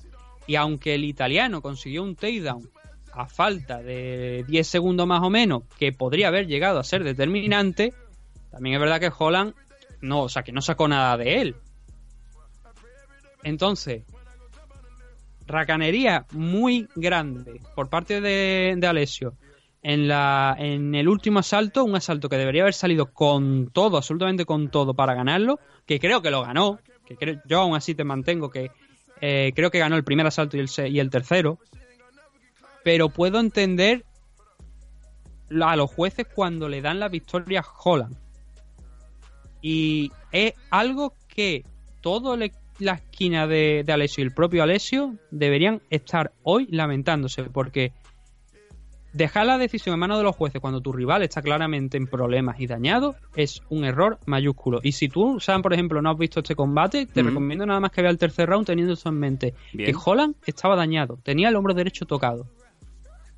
Fue, de verdad, no un completo despropósito por parte de Alessio, pero sí mm, una toma de decisiones, yo creo, bastante mala. Es verdad que cuando estás dentro de la jaula las cosas cambian y es verdad que todavía estaba sacando de vez en cuando a la derecha Holland y te podía complicar la cosa, pero estaba muy a la defensiva.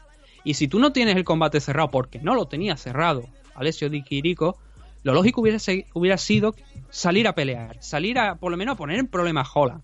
No les dé la posibilidad de que se lleve la decisión si, si ves que, que está que tiene esa eh, esa pequeña lesión. Presiónale, no lo hizo. Y hoy tenemos que hablar de que los jueces, lo que creo que, ya te digo, fue una decisión que yo creo que ganó el italiano, pero que no se la dieron y al final lo que cuenta. Venga, vamos a ver si somos capaces de ser rapiditos en los dos siguientes, que son dos decisiones más. Nathan, vamos mal de tiempo y aún nos quedan dos combates. Sí, la de la de KGB, la de Andrea Lee contra Montaña de la Rosa, la verdad es que de alguna manera bastante sencilla de comentar porque mm, hay dos grandes aspectos. Uno a favor de Andrea Lee, que es el striking, y otro a favor de Montaña de la Rosa, que era, bueno, no es a favor de Montaña de la Rosa, pero era el juego de Montaña de la eh, Monta- Montaña de la Rosa. Montana. Montana de la Rosa, que era derribar a Andrea Lee. El, según las estadísticas de derribo, aquí tenemos que Montana de la Rosa hizo unos 5. Pueden que fueran más, pero intentó 12. Y esos 5 que completó es lo que solemos decir. Si tú no sacas nada de esos takedowns y no lo sacaba porque Andrea Lee se incorporaba muy rápido, realmente eso no pesa luego para darte la decisión. Y el primer round, hasta el primer intento de derribo desde la Rosa, estaba siendo competitiva la propia Montana en el striking. Estaban intercambiando, eh, intercambiando jabs. Se estaba viendo pues que había por lo menos, parecía que iba a plantar guerra Montana, pero es que poco a poco se fue diluyendo en esos intentos de takedown que Andrea paraba muy bien y que cuando consiguiera abrir la distancia eh, contra la jaula en el clinch para volver a salir y volver a, a una situación eh, en la que pudiera golpear, era bastante superior. Y ese, esa superioridad se fue acentuando conforme iban pasando los minutos. De manera que incluso si te coges las estadísticas, te ves que en golpes significativos tenemos 73 por parte de... El golpe de... El número de golpes intentados es muy muy similar entre ambas. Son 126 por parte de Andrea Lee, 107 por parte de Montana, pero luego es la diferencia que hay entre los golpes impactados. Ahí sí que vemos 14 por parte de Montana, 73 a lo largo de todo el combate de, Andrea Lee. En porcentaje, para que nos entendamos, un 57 y un 13 a favor de Montana. Esa era la diferencia que te digo, ¿no? En el striking estaba venciendo de manera muy clara Andrea Lee. Y De La Rosa no estaba consiguiendo eh, sacar nada de esos. Sumado a eso, yo creo que la decisión es más que correcta a favor de, Andrea Lee con un 30-27. Un combate que ya digo, controló muy bien, se le vio muy cómoda, no, no hizo nada exagerado tampoco para intentar finalizar la pelea, pero se le vio bastante bien, muy convincente en la victoria. Lo que sí que me llamó mucho la atención uno de los jueces que le dio un 29-28 a favor de, de Montana de la Rosa en el tercer asalto, eh, fue el 19 que le dio ese, Eric Colón fue el que le dio el 19 a Andrea a, a Montana de la Rosa en el tercer asalto y precisamente creo que ese asalto es en el que Andrea Lee estuvo bastante más mejor que, que, que, Montana de la Rosa, que hubo una diferencia pues como más clara, sobre todo porque Montana estaba ya un poco agotada por todos los intentos de derribo que había tenido anteriormente. No entendí por qué le dio ese 19 en el tercer asalto, no sé si es que se equivocó, pero si se equivocó podría haber sembrado o llegado a un punto Sí. el pánico en algún momento. Sí, el pavor. Bien, Sí. ¿qué más tenemos? Igual contra Dos Santos, este es el otro gran combate que hubo en la CAR en cuanto a temas de entretenimiento, de, gen- de combates que puede disfrutar el aficionado pues más casual, que no le gusta ver mucho tecnicismo y sí eh, mamporro por doquier. Pues este Igual Dos Santos, que estaba destinado a abrir la CAR, fue uno de los combates de la noche. Eh, desde luego el mejor combate de la main card. Y bueno, el combate completo. Pues ya lo, que- lo he explicado antes porque me refiero a mejor combate. No significa mejor actuación, pero sí que mejor combate. Vimos al mejor Andre Ewell que yo recuerdo haber visto en UFC. Desde luego mucho mejor que su último combate y también mucho mejor que el que vimos derrotar a, a Renan Barra en una decisión. Creo que, creo que fue dividida, me parece aquella decisión. Ewell tiene una velocidad tremenda. Anderson dos Santos no conseguía eh, ajustarse al timing de, de Ewell y la verdad es que, ya digo, es- esto es un combate que por mucho que hablemos aquí, más vale verlo que, que comentarlo, porque el, el juego de pies de Ewell, el movimiento de cabeza, buscando ángulos, Anderson dos Santos que cada vez que le, le- le daba el pasito para adelante Ewell le golpeaba desde, pero desde muy larga distancia, no es que fuera una distancia corta. Y ahí es precisamente donde estaba suf- sufriendo dos Santos, porque él no podía golpear desde esa distancia. Él tiene otras, otros, otros juegos, Eh. otros juegos desde más cerca.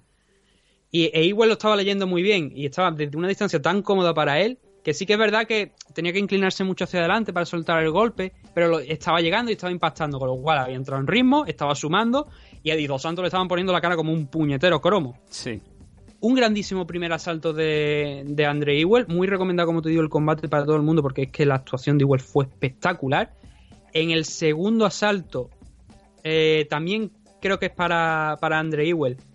Pero ya habíamos a un Dos Santos que estaba más activo, que estaba intentando utilizar los golpes para también completar un takedown y mantener la pelea un poquito más tranquila ahí en el suelo. Hubo un, un poke de, de Ewell accidental a, a Dos Santos. Creo que en este, en este, en este combate y en alguno otro, pero creo que me parece que estaba en este también. El árbitro era Mini Brock Lesnar. Yo creo que todo el mundo se hace la imagen de quién es Mini Brock Lesnar, ¿verdad? Sí, sí, sí, sí. El árbitro es que es que es que en pequeñito, porque además que está súper musculado Lo han metido en la secadora a, a 40 grados. y han cogido. Le han cogido. Yo a mí me encantaría que si Brock Lesnar, que yo creo que no va- vamos a volverlo a ver por desgracia, eh, bueno, por desgracia, eh, ha cumplido una sanción por dopaje y todo, pero siempre hay sitios, ¿no? Donde todo puede ir puesto hasta las cejas y competir y darse guantazos alegremente. Sí. Me encantaría que lo llevara a decir, este soy yo y este es mi hijo, ¿no? Mi mini yo. Es Sí, mi Funko, ¿no? hombre, Es- mi Funko. Sí. Bueno, la cabeza tan gorda no la tiene como un Funko, ¿no? Pero bueno. El, volviendo al combate. Aquí en este segundo asalto, eh, Dos Santos, como te digo, se ajustó un poquito más lo que era el ritmo de Ewell, también porque Ewell obviamente no iba a mantener el mismo ritmo los tres asaltos. Eh, Las, piernas y los brazos pues empiezan a pesar cada vez un poquito más, ¿no? Pero eh, aún así no te confundas porque el ritmo era muy, muy, muy alto. Pero demostró que aquí, que Dos Santos tenía un arma, que porque consiguió un takedown muy rápido, cogiendo a contrapié a Ewell, saltó más rápido todavía a Side Control y en el momento justo además en el que estaba pasando a Side Control, consiguió cerrar un triangle que Ewell le costó mucho librarse, pero que se- al final se escapó bien, se escapó y, y pudo no, no acabar ahí la pelea. Pero claro, habíamos visto, hasta ese momento no habíamos visto realmente nada de Dos Santos porque él lo estaba intentando, pero Ewell simplemente era más rápido y estaba peleando de manera más inteligente y con un conjunto de habilidades más completo. Y, y, claro, como te digo, no habíamos visto nada de Dos Santos, pero Dos Santos encendió la alarma y decía, ojo, cuidado que yo estoy aquí, ¿eh? que también tengo mi- mis armas y que puedo y que puedo darte un susto aunque tú estés controlando el combate. El tercer asalto es para Dos Santos. Sí que aquí eh, volvió a, derribar a, a Ewell. El- de hecho, pasó, lo tuvo, estuvo varias veces en el mount. Lo que pasa es que Ewell en una de estas op- opciones de que estaba en el mount consiguió salir de lo que es la, o sea, ya no tenía la cabeza pegada contra la jaula en el suelo, sino que dio la vuelta, con lo cual pudo escalar con los pies la, la pared e impulsarse para hacer el puente, no el bridge que conocemos, para sacar a Dos Santos de esa posición y, recuperarse. Pero ese tercer asalto, durante gran parte de- del round, Dos Santos estuvo muy bien, presionando a igual contra la jaula, ya bajó un punto más igual el pistón. Y el combate se cerró de la mejor manera que se podía cerrar, que era con otro, otro intercambio más de golpes para el global de un buen combate. Eh, un combate que creo que fue el segundo mejor de la noche. Que se podría llevar el premio Fight of the Night de no ser por ese combate inicial entre. Ha escuchado un golpe ahí, alguien ha caído de boca. alguien, alguien ha muerto, pero no pasa nada porque no es familia. Adelante. Ah, me- muy bien. Esto me, me viene a la cabeza. Hay un vídeo de una de una cantante barra idol de Malasia, creo que era. Que es, un- es el vídeo de musical de una de sus canciones. Y hay una cosa, una cosa muy extraña. La chica se llama Joyce Chu, creo que se llama. Sí. Y en el vídeo, de fondo, está tocando ella con su quelele tal y cual. Y de repente te ves como hay algo que cae de un edificio. ¿Y quién es? Y hay el rumor que en el momento en el que estaban grabando ese vídeo, una persona se suicidó de los altos de un edificio. Y está recogido en el vídeo. Qué bien. Después, de, después de los cuando acabemos ya el programa, ya estemos ya Sí. nada que para subir todo eso, voy a mirar a ver si lo encuentro y. Porque creo que. me- yo, yo, yo escucho esa historia y creo que era eso. Es Sí. muy, muy curioso. Sí, en el programa ya no, Nathan, que ya hemos rebasado las dos horas. Así que, No, no. por favor, eh, te pido fuera de micro.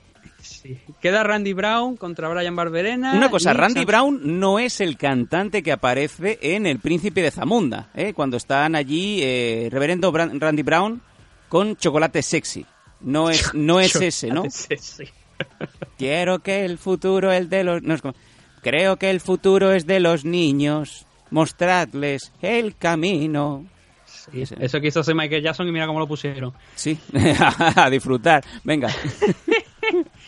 A ver, Randy, este era un combate de los que a- en la previa habíamos dicho que había varias personas que estaban en este en esta car, en la main car, que venían con derrota y que tenían una posición ah, muy alta en, en- la car. El de Randy Brown contra Brian Barberena es uno de ellos, siendo el otro también eh, precisamente el del Korean Zombie contra Renato Moicano.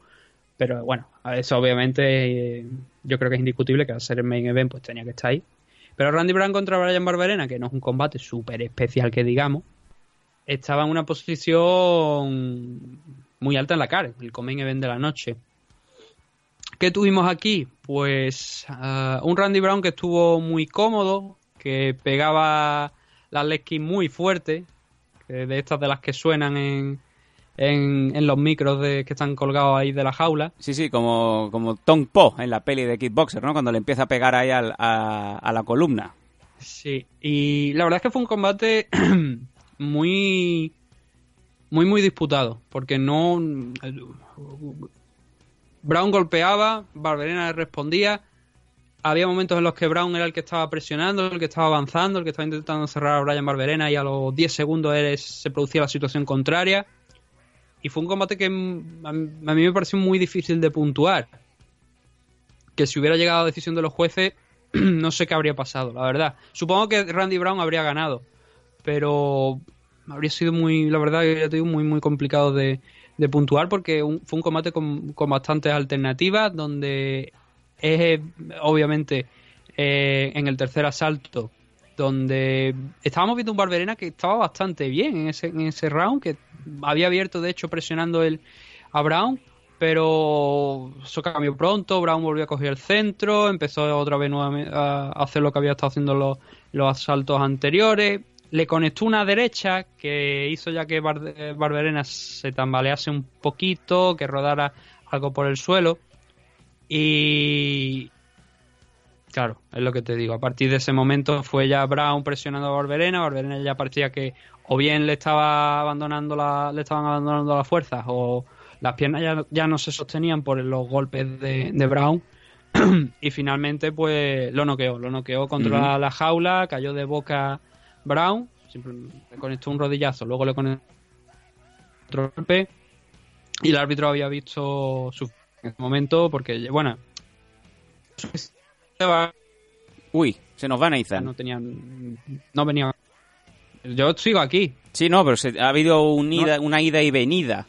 Nos están boicoteando eh, la transmisión. sí bueno pues, ¿dónde se ha quedado? Eh, justo la última frase. Bueno, pues eso que ya digo, que más que el árbitro, que era Dan Miragliota, eh, tener que intervenir, es que Barberena se dobló completamente, clavó, se fue al suelo y ya no tenía nada. Ya de ahí no podía volver. Y buena victoria de, de Randy Brown, una victoria que, bueno, hace daño a Barberena, pero es que tampoco es, es que, digamos, lo habíamos dicho en la previa. Barberena es un luchador que su victoria más importante es contra Jegelenberger. Eh, y que fue uno de los luchadores que eh, sorprendió a Sein Norca, porque fue el primero en derrotarlo. Que bueno, debió ser Enrique Marín, pero eso es otra historia. Y. Claro, tampoco es un luchador especialmente relevante como para justificar aquí una posición en la cara. Siempre desde el respeto, no estoy diciendo que sea un don nadie ni nada de esto, pero claro, hay gente que siempre pues, puede ser más relevante. Entonces, un combate que estaba puesto aquí en una car que tampoco. Que tenía cosas, tenía cosas muy interesantes, la verdad. Tenía cosas interesantes la car porque había luchadoras que. y luchadores Vamos, vamos si te muy- parece. muy buenos, pero. Si me das dos minutos, voy a poner el extracto de Randy Brown, eh, pero no de UFC, del Príncipe de Zamunda. A lo mejor no lo escuchas. Vamos allá. Un gran aplauso para el reverendo Brown. Él ha sido mi pastor desde que yo era un muchacho y le quiero mucho. Es un hombre especial. Reverendo Brown. Reverendo Brown. Me siento feliz al estar aquí esta noche. Un aplauso para todos ustedes. Qué público tan estupendo. Son encantadores. Todo el mundo es encantador. Eh, ahora que están dispuestos a aplaudir, me gustaría que le dieran un gran aplauso a mi grupo Chocolate Sexy. Chocolate Sexy. Tocan muy bien, ¿no creen? Creo que el futuro es de los niños. Gracias. Mostrarles el camino. Mostrarles su belleza interior. Su orgullo. Ponérselo. Fácil. Quiere de lo mejor, ¿eh? Marchando. ¿Un refresco? ¿Le gusta el espectáculo? Disfrute, joven. Hace años decidí no imitar jamás a nadie. Si fracaso o si triunfo, no entregaré mi dignidad. Porque el amor más grande está en mí. ¡Chocolate sexy! ¡Chocolate sexy!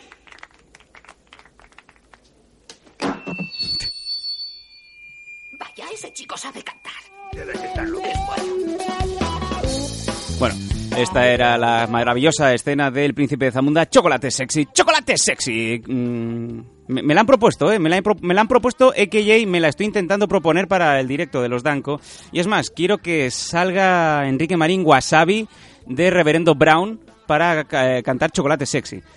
Vamos a ver si lo conseguimos. Y, y por qué no, escucha, Escúchame. ¿por qué no lleváis a alguien de voz y lo, pint- y lo pintáis de negro?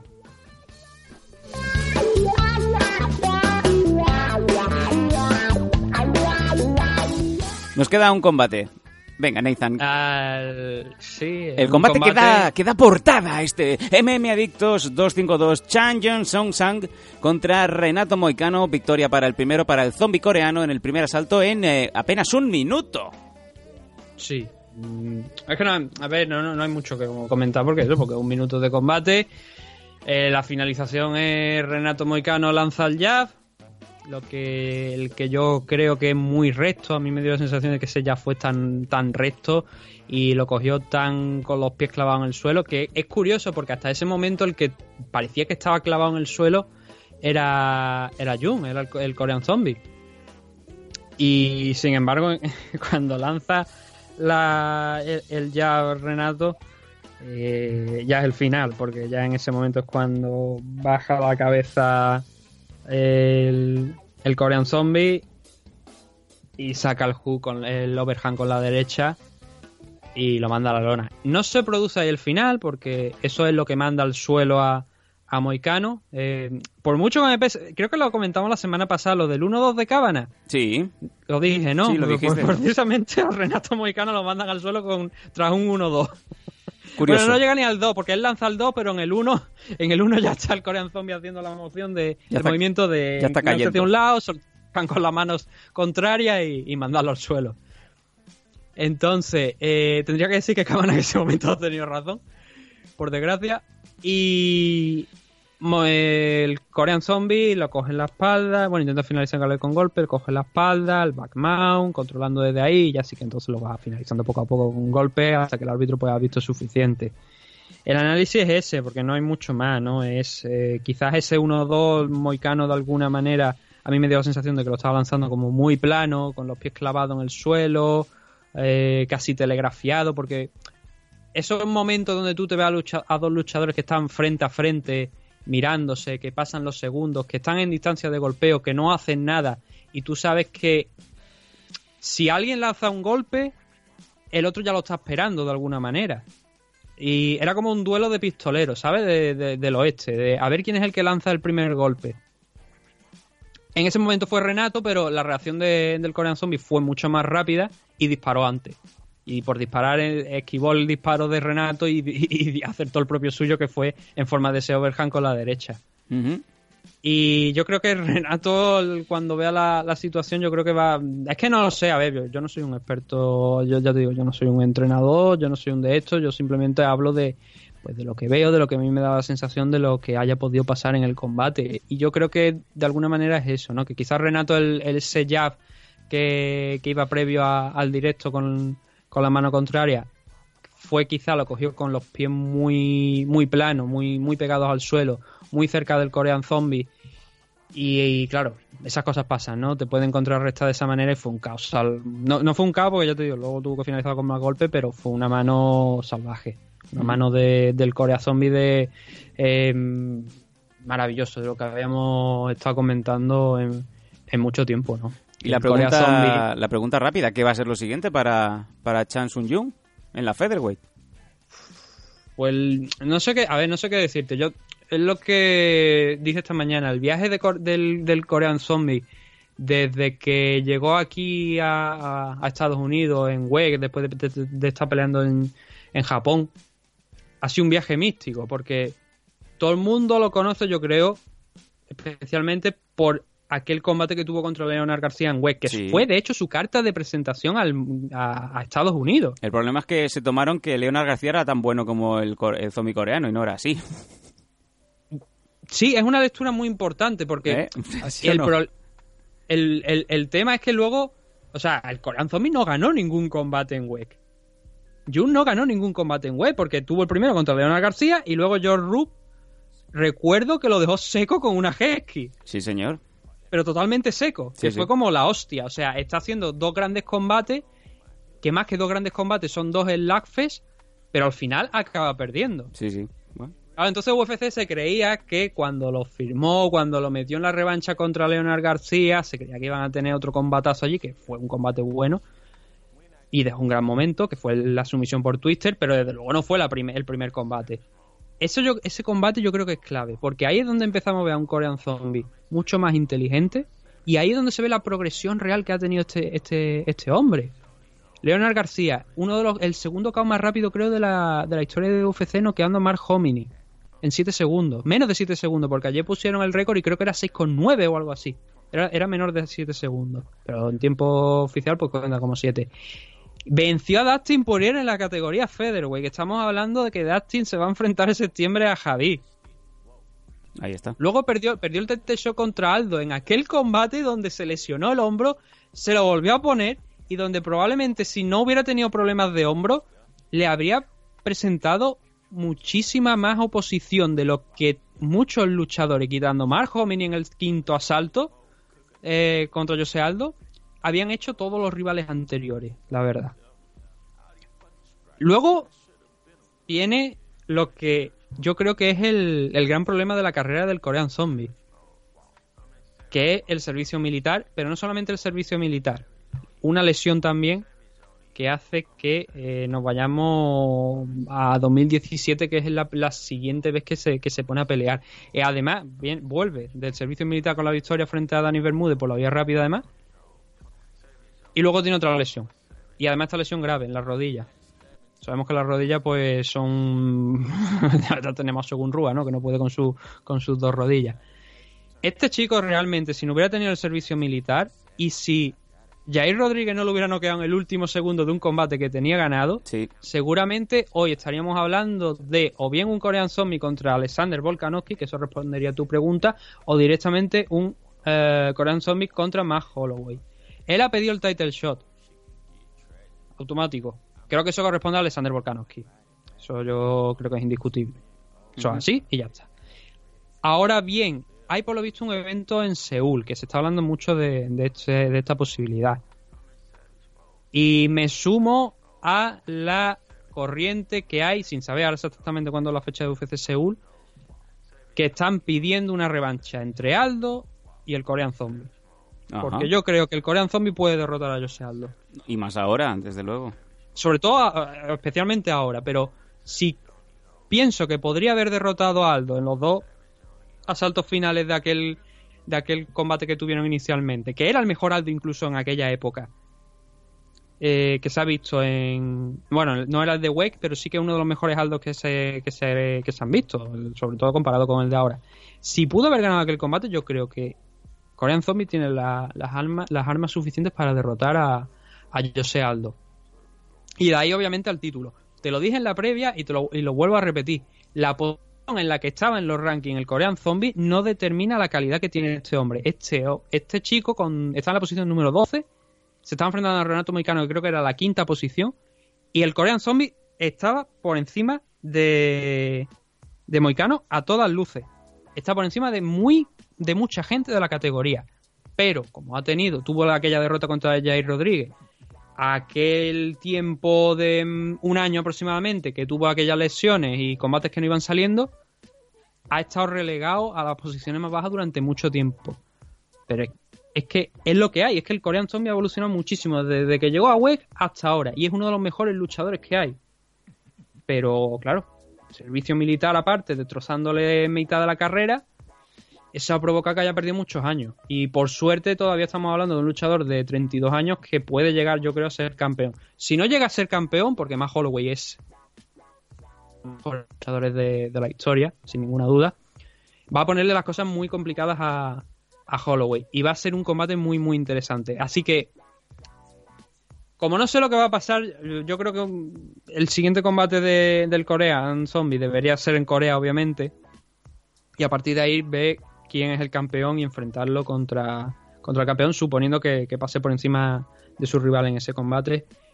Y creo que esa es la línea que ahora mismo hay que trazar para el Korean Zombie. Pero de verdad, el que lo haya descubierto anoche, bienvenidos a, a la historia, porque iros al UFC Fight Pass, veros los combates anteriores y veréis que lo de ayer no es casualidad.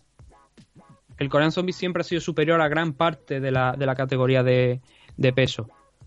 Pero una sucesión de situaciones que le han perjudicado en su carrera, pues han hecho que hoy no estemos hablando de un tío que debería estar ya a la puerta del título automáticamente. Pero bueno, el- es lo que hay, ¿no? O sea, son, ya te digo, muchos años viendo a este hombre. Nueve años ya viendo que, cómo te fue en 2010 de, Con el de Leonard García y me alegro mucho de la progresión que ha tenido, la verdad. Con esta Eh, decía, nota... un, decía- decía un periodista, una cosa, un apunte nada más y yo Sí, te dejo. eh. Decía un periodista esta, esta mañana que lo- la gente que de, lo- de la prensa de las MMA no debería dar a conocer sus luchadores favoritos, no debería hacer un de estos de favoritos, que debería mantenerse en la neutralidad. A ver, mm, efectivamente y no. Yo creo que es, eh, irremediable que todos tengamos nuestros luchadores favoritos. Que digamos este nos gusta, este no es esto. Ahora bien, cuando tú estás comentando un combate tienes que mantenerte neutral, pero eso no significa que si yo, por ejemplo, veo ganar al Korean Zombie, me alegre de que gane el Korean Zombie, porque es un luchador al que le tengo un especial aprecio, aparte de porque a mí me encantan la- las MMA de Asia, por el estilo de lucha que tienen, por la- el espíritu que tienen también, es porque lo he visto progresar. Y a mí una victoria ayer del Korean Zombie, de la manera en la que lo hizo contra Moicano, pues me hizo levantarme del asiento, aplaudir, decir, hostia, me alegro. No significa que me alegre de que pierda Moicano, no, pero sí que me alegro de, de- de que, de que venza el Korean Zombie, le ponga a quien le pongan por delante, porque ya te digo, le tengo un, un aprecio especial a este chico. Nos vamos, Nathan.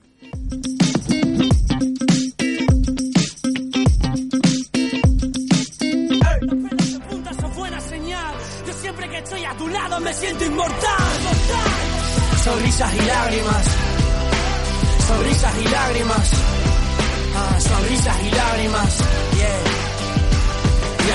Y con la nota final sobre la opinión de Nathan Hardy acerca del eh, zombie coreano, nos despedimos esta semana de vosotros. Nos volveremos a ver el, el sábado, digo, sí, el domingo que viene en MM Adictos y entre semana, ya sabéis que tenemos también para nuestros suscriptores especiales, tanto en Patreon, patreon.com barra mmadictos, como aquellos que queréis apoyarnos a través de iVoox con programas especiales, con previas de próximos eventos y las cosas que no salen en el MM Adictos gratuito.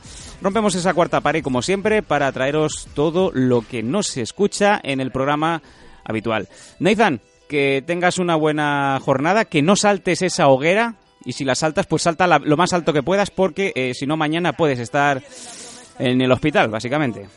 No, no creo que, yo no soy de, de saltar eso, la- ni la hoguera, ni nada, no, no, pero tampoco vaya ahí a la noche de San Juan ni nada, porque ya te digo, mañana no, no fiesta, ¿no? Y lo que tendremos esta semana, pues será hablar de del Velator 223 y el Main Event, porque ha habido un, un resultado realmente importante. Y no sé si creo que me va a ser la semana que viene pelea hay evento de UFC en el que está Junior dos Santos contra Francis Ngannou. Puede ser o es la semana después Es, es la que viene. la que viene no porque también obviamente hablaremos un poquito de lo que nos vamos a encontrar en, en esa car que vaya puta mierda A todos vosotros... sea, la eh, muy bien pero el resto es un poco sospechoso esto que es Brasil seguro ¿no? Nos vamos. Mucha suerte, que tengáis buena semana. Cuidado con los excesos y cuidado con la coca y los petardos. mi misión es llevarte a la luna. Más aventuras que Alejandro Dumas. Aquí estaré esperándote en ayuna. Sonrisas y lágrimas. Sonrisas y lágrimas. Ah, sonrisas y lágrimas.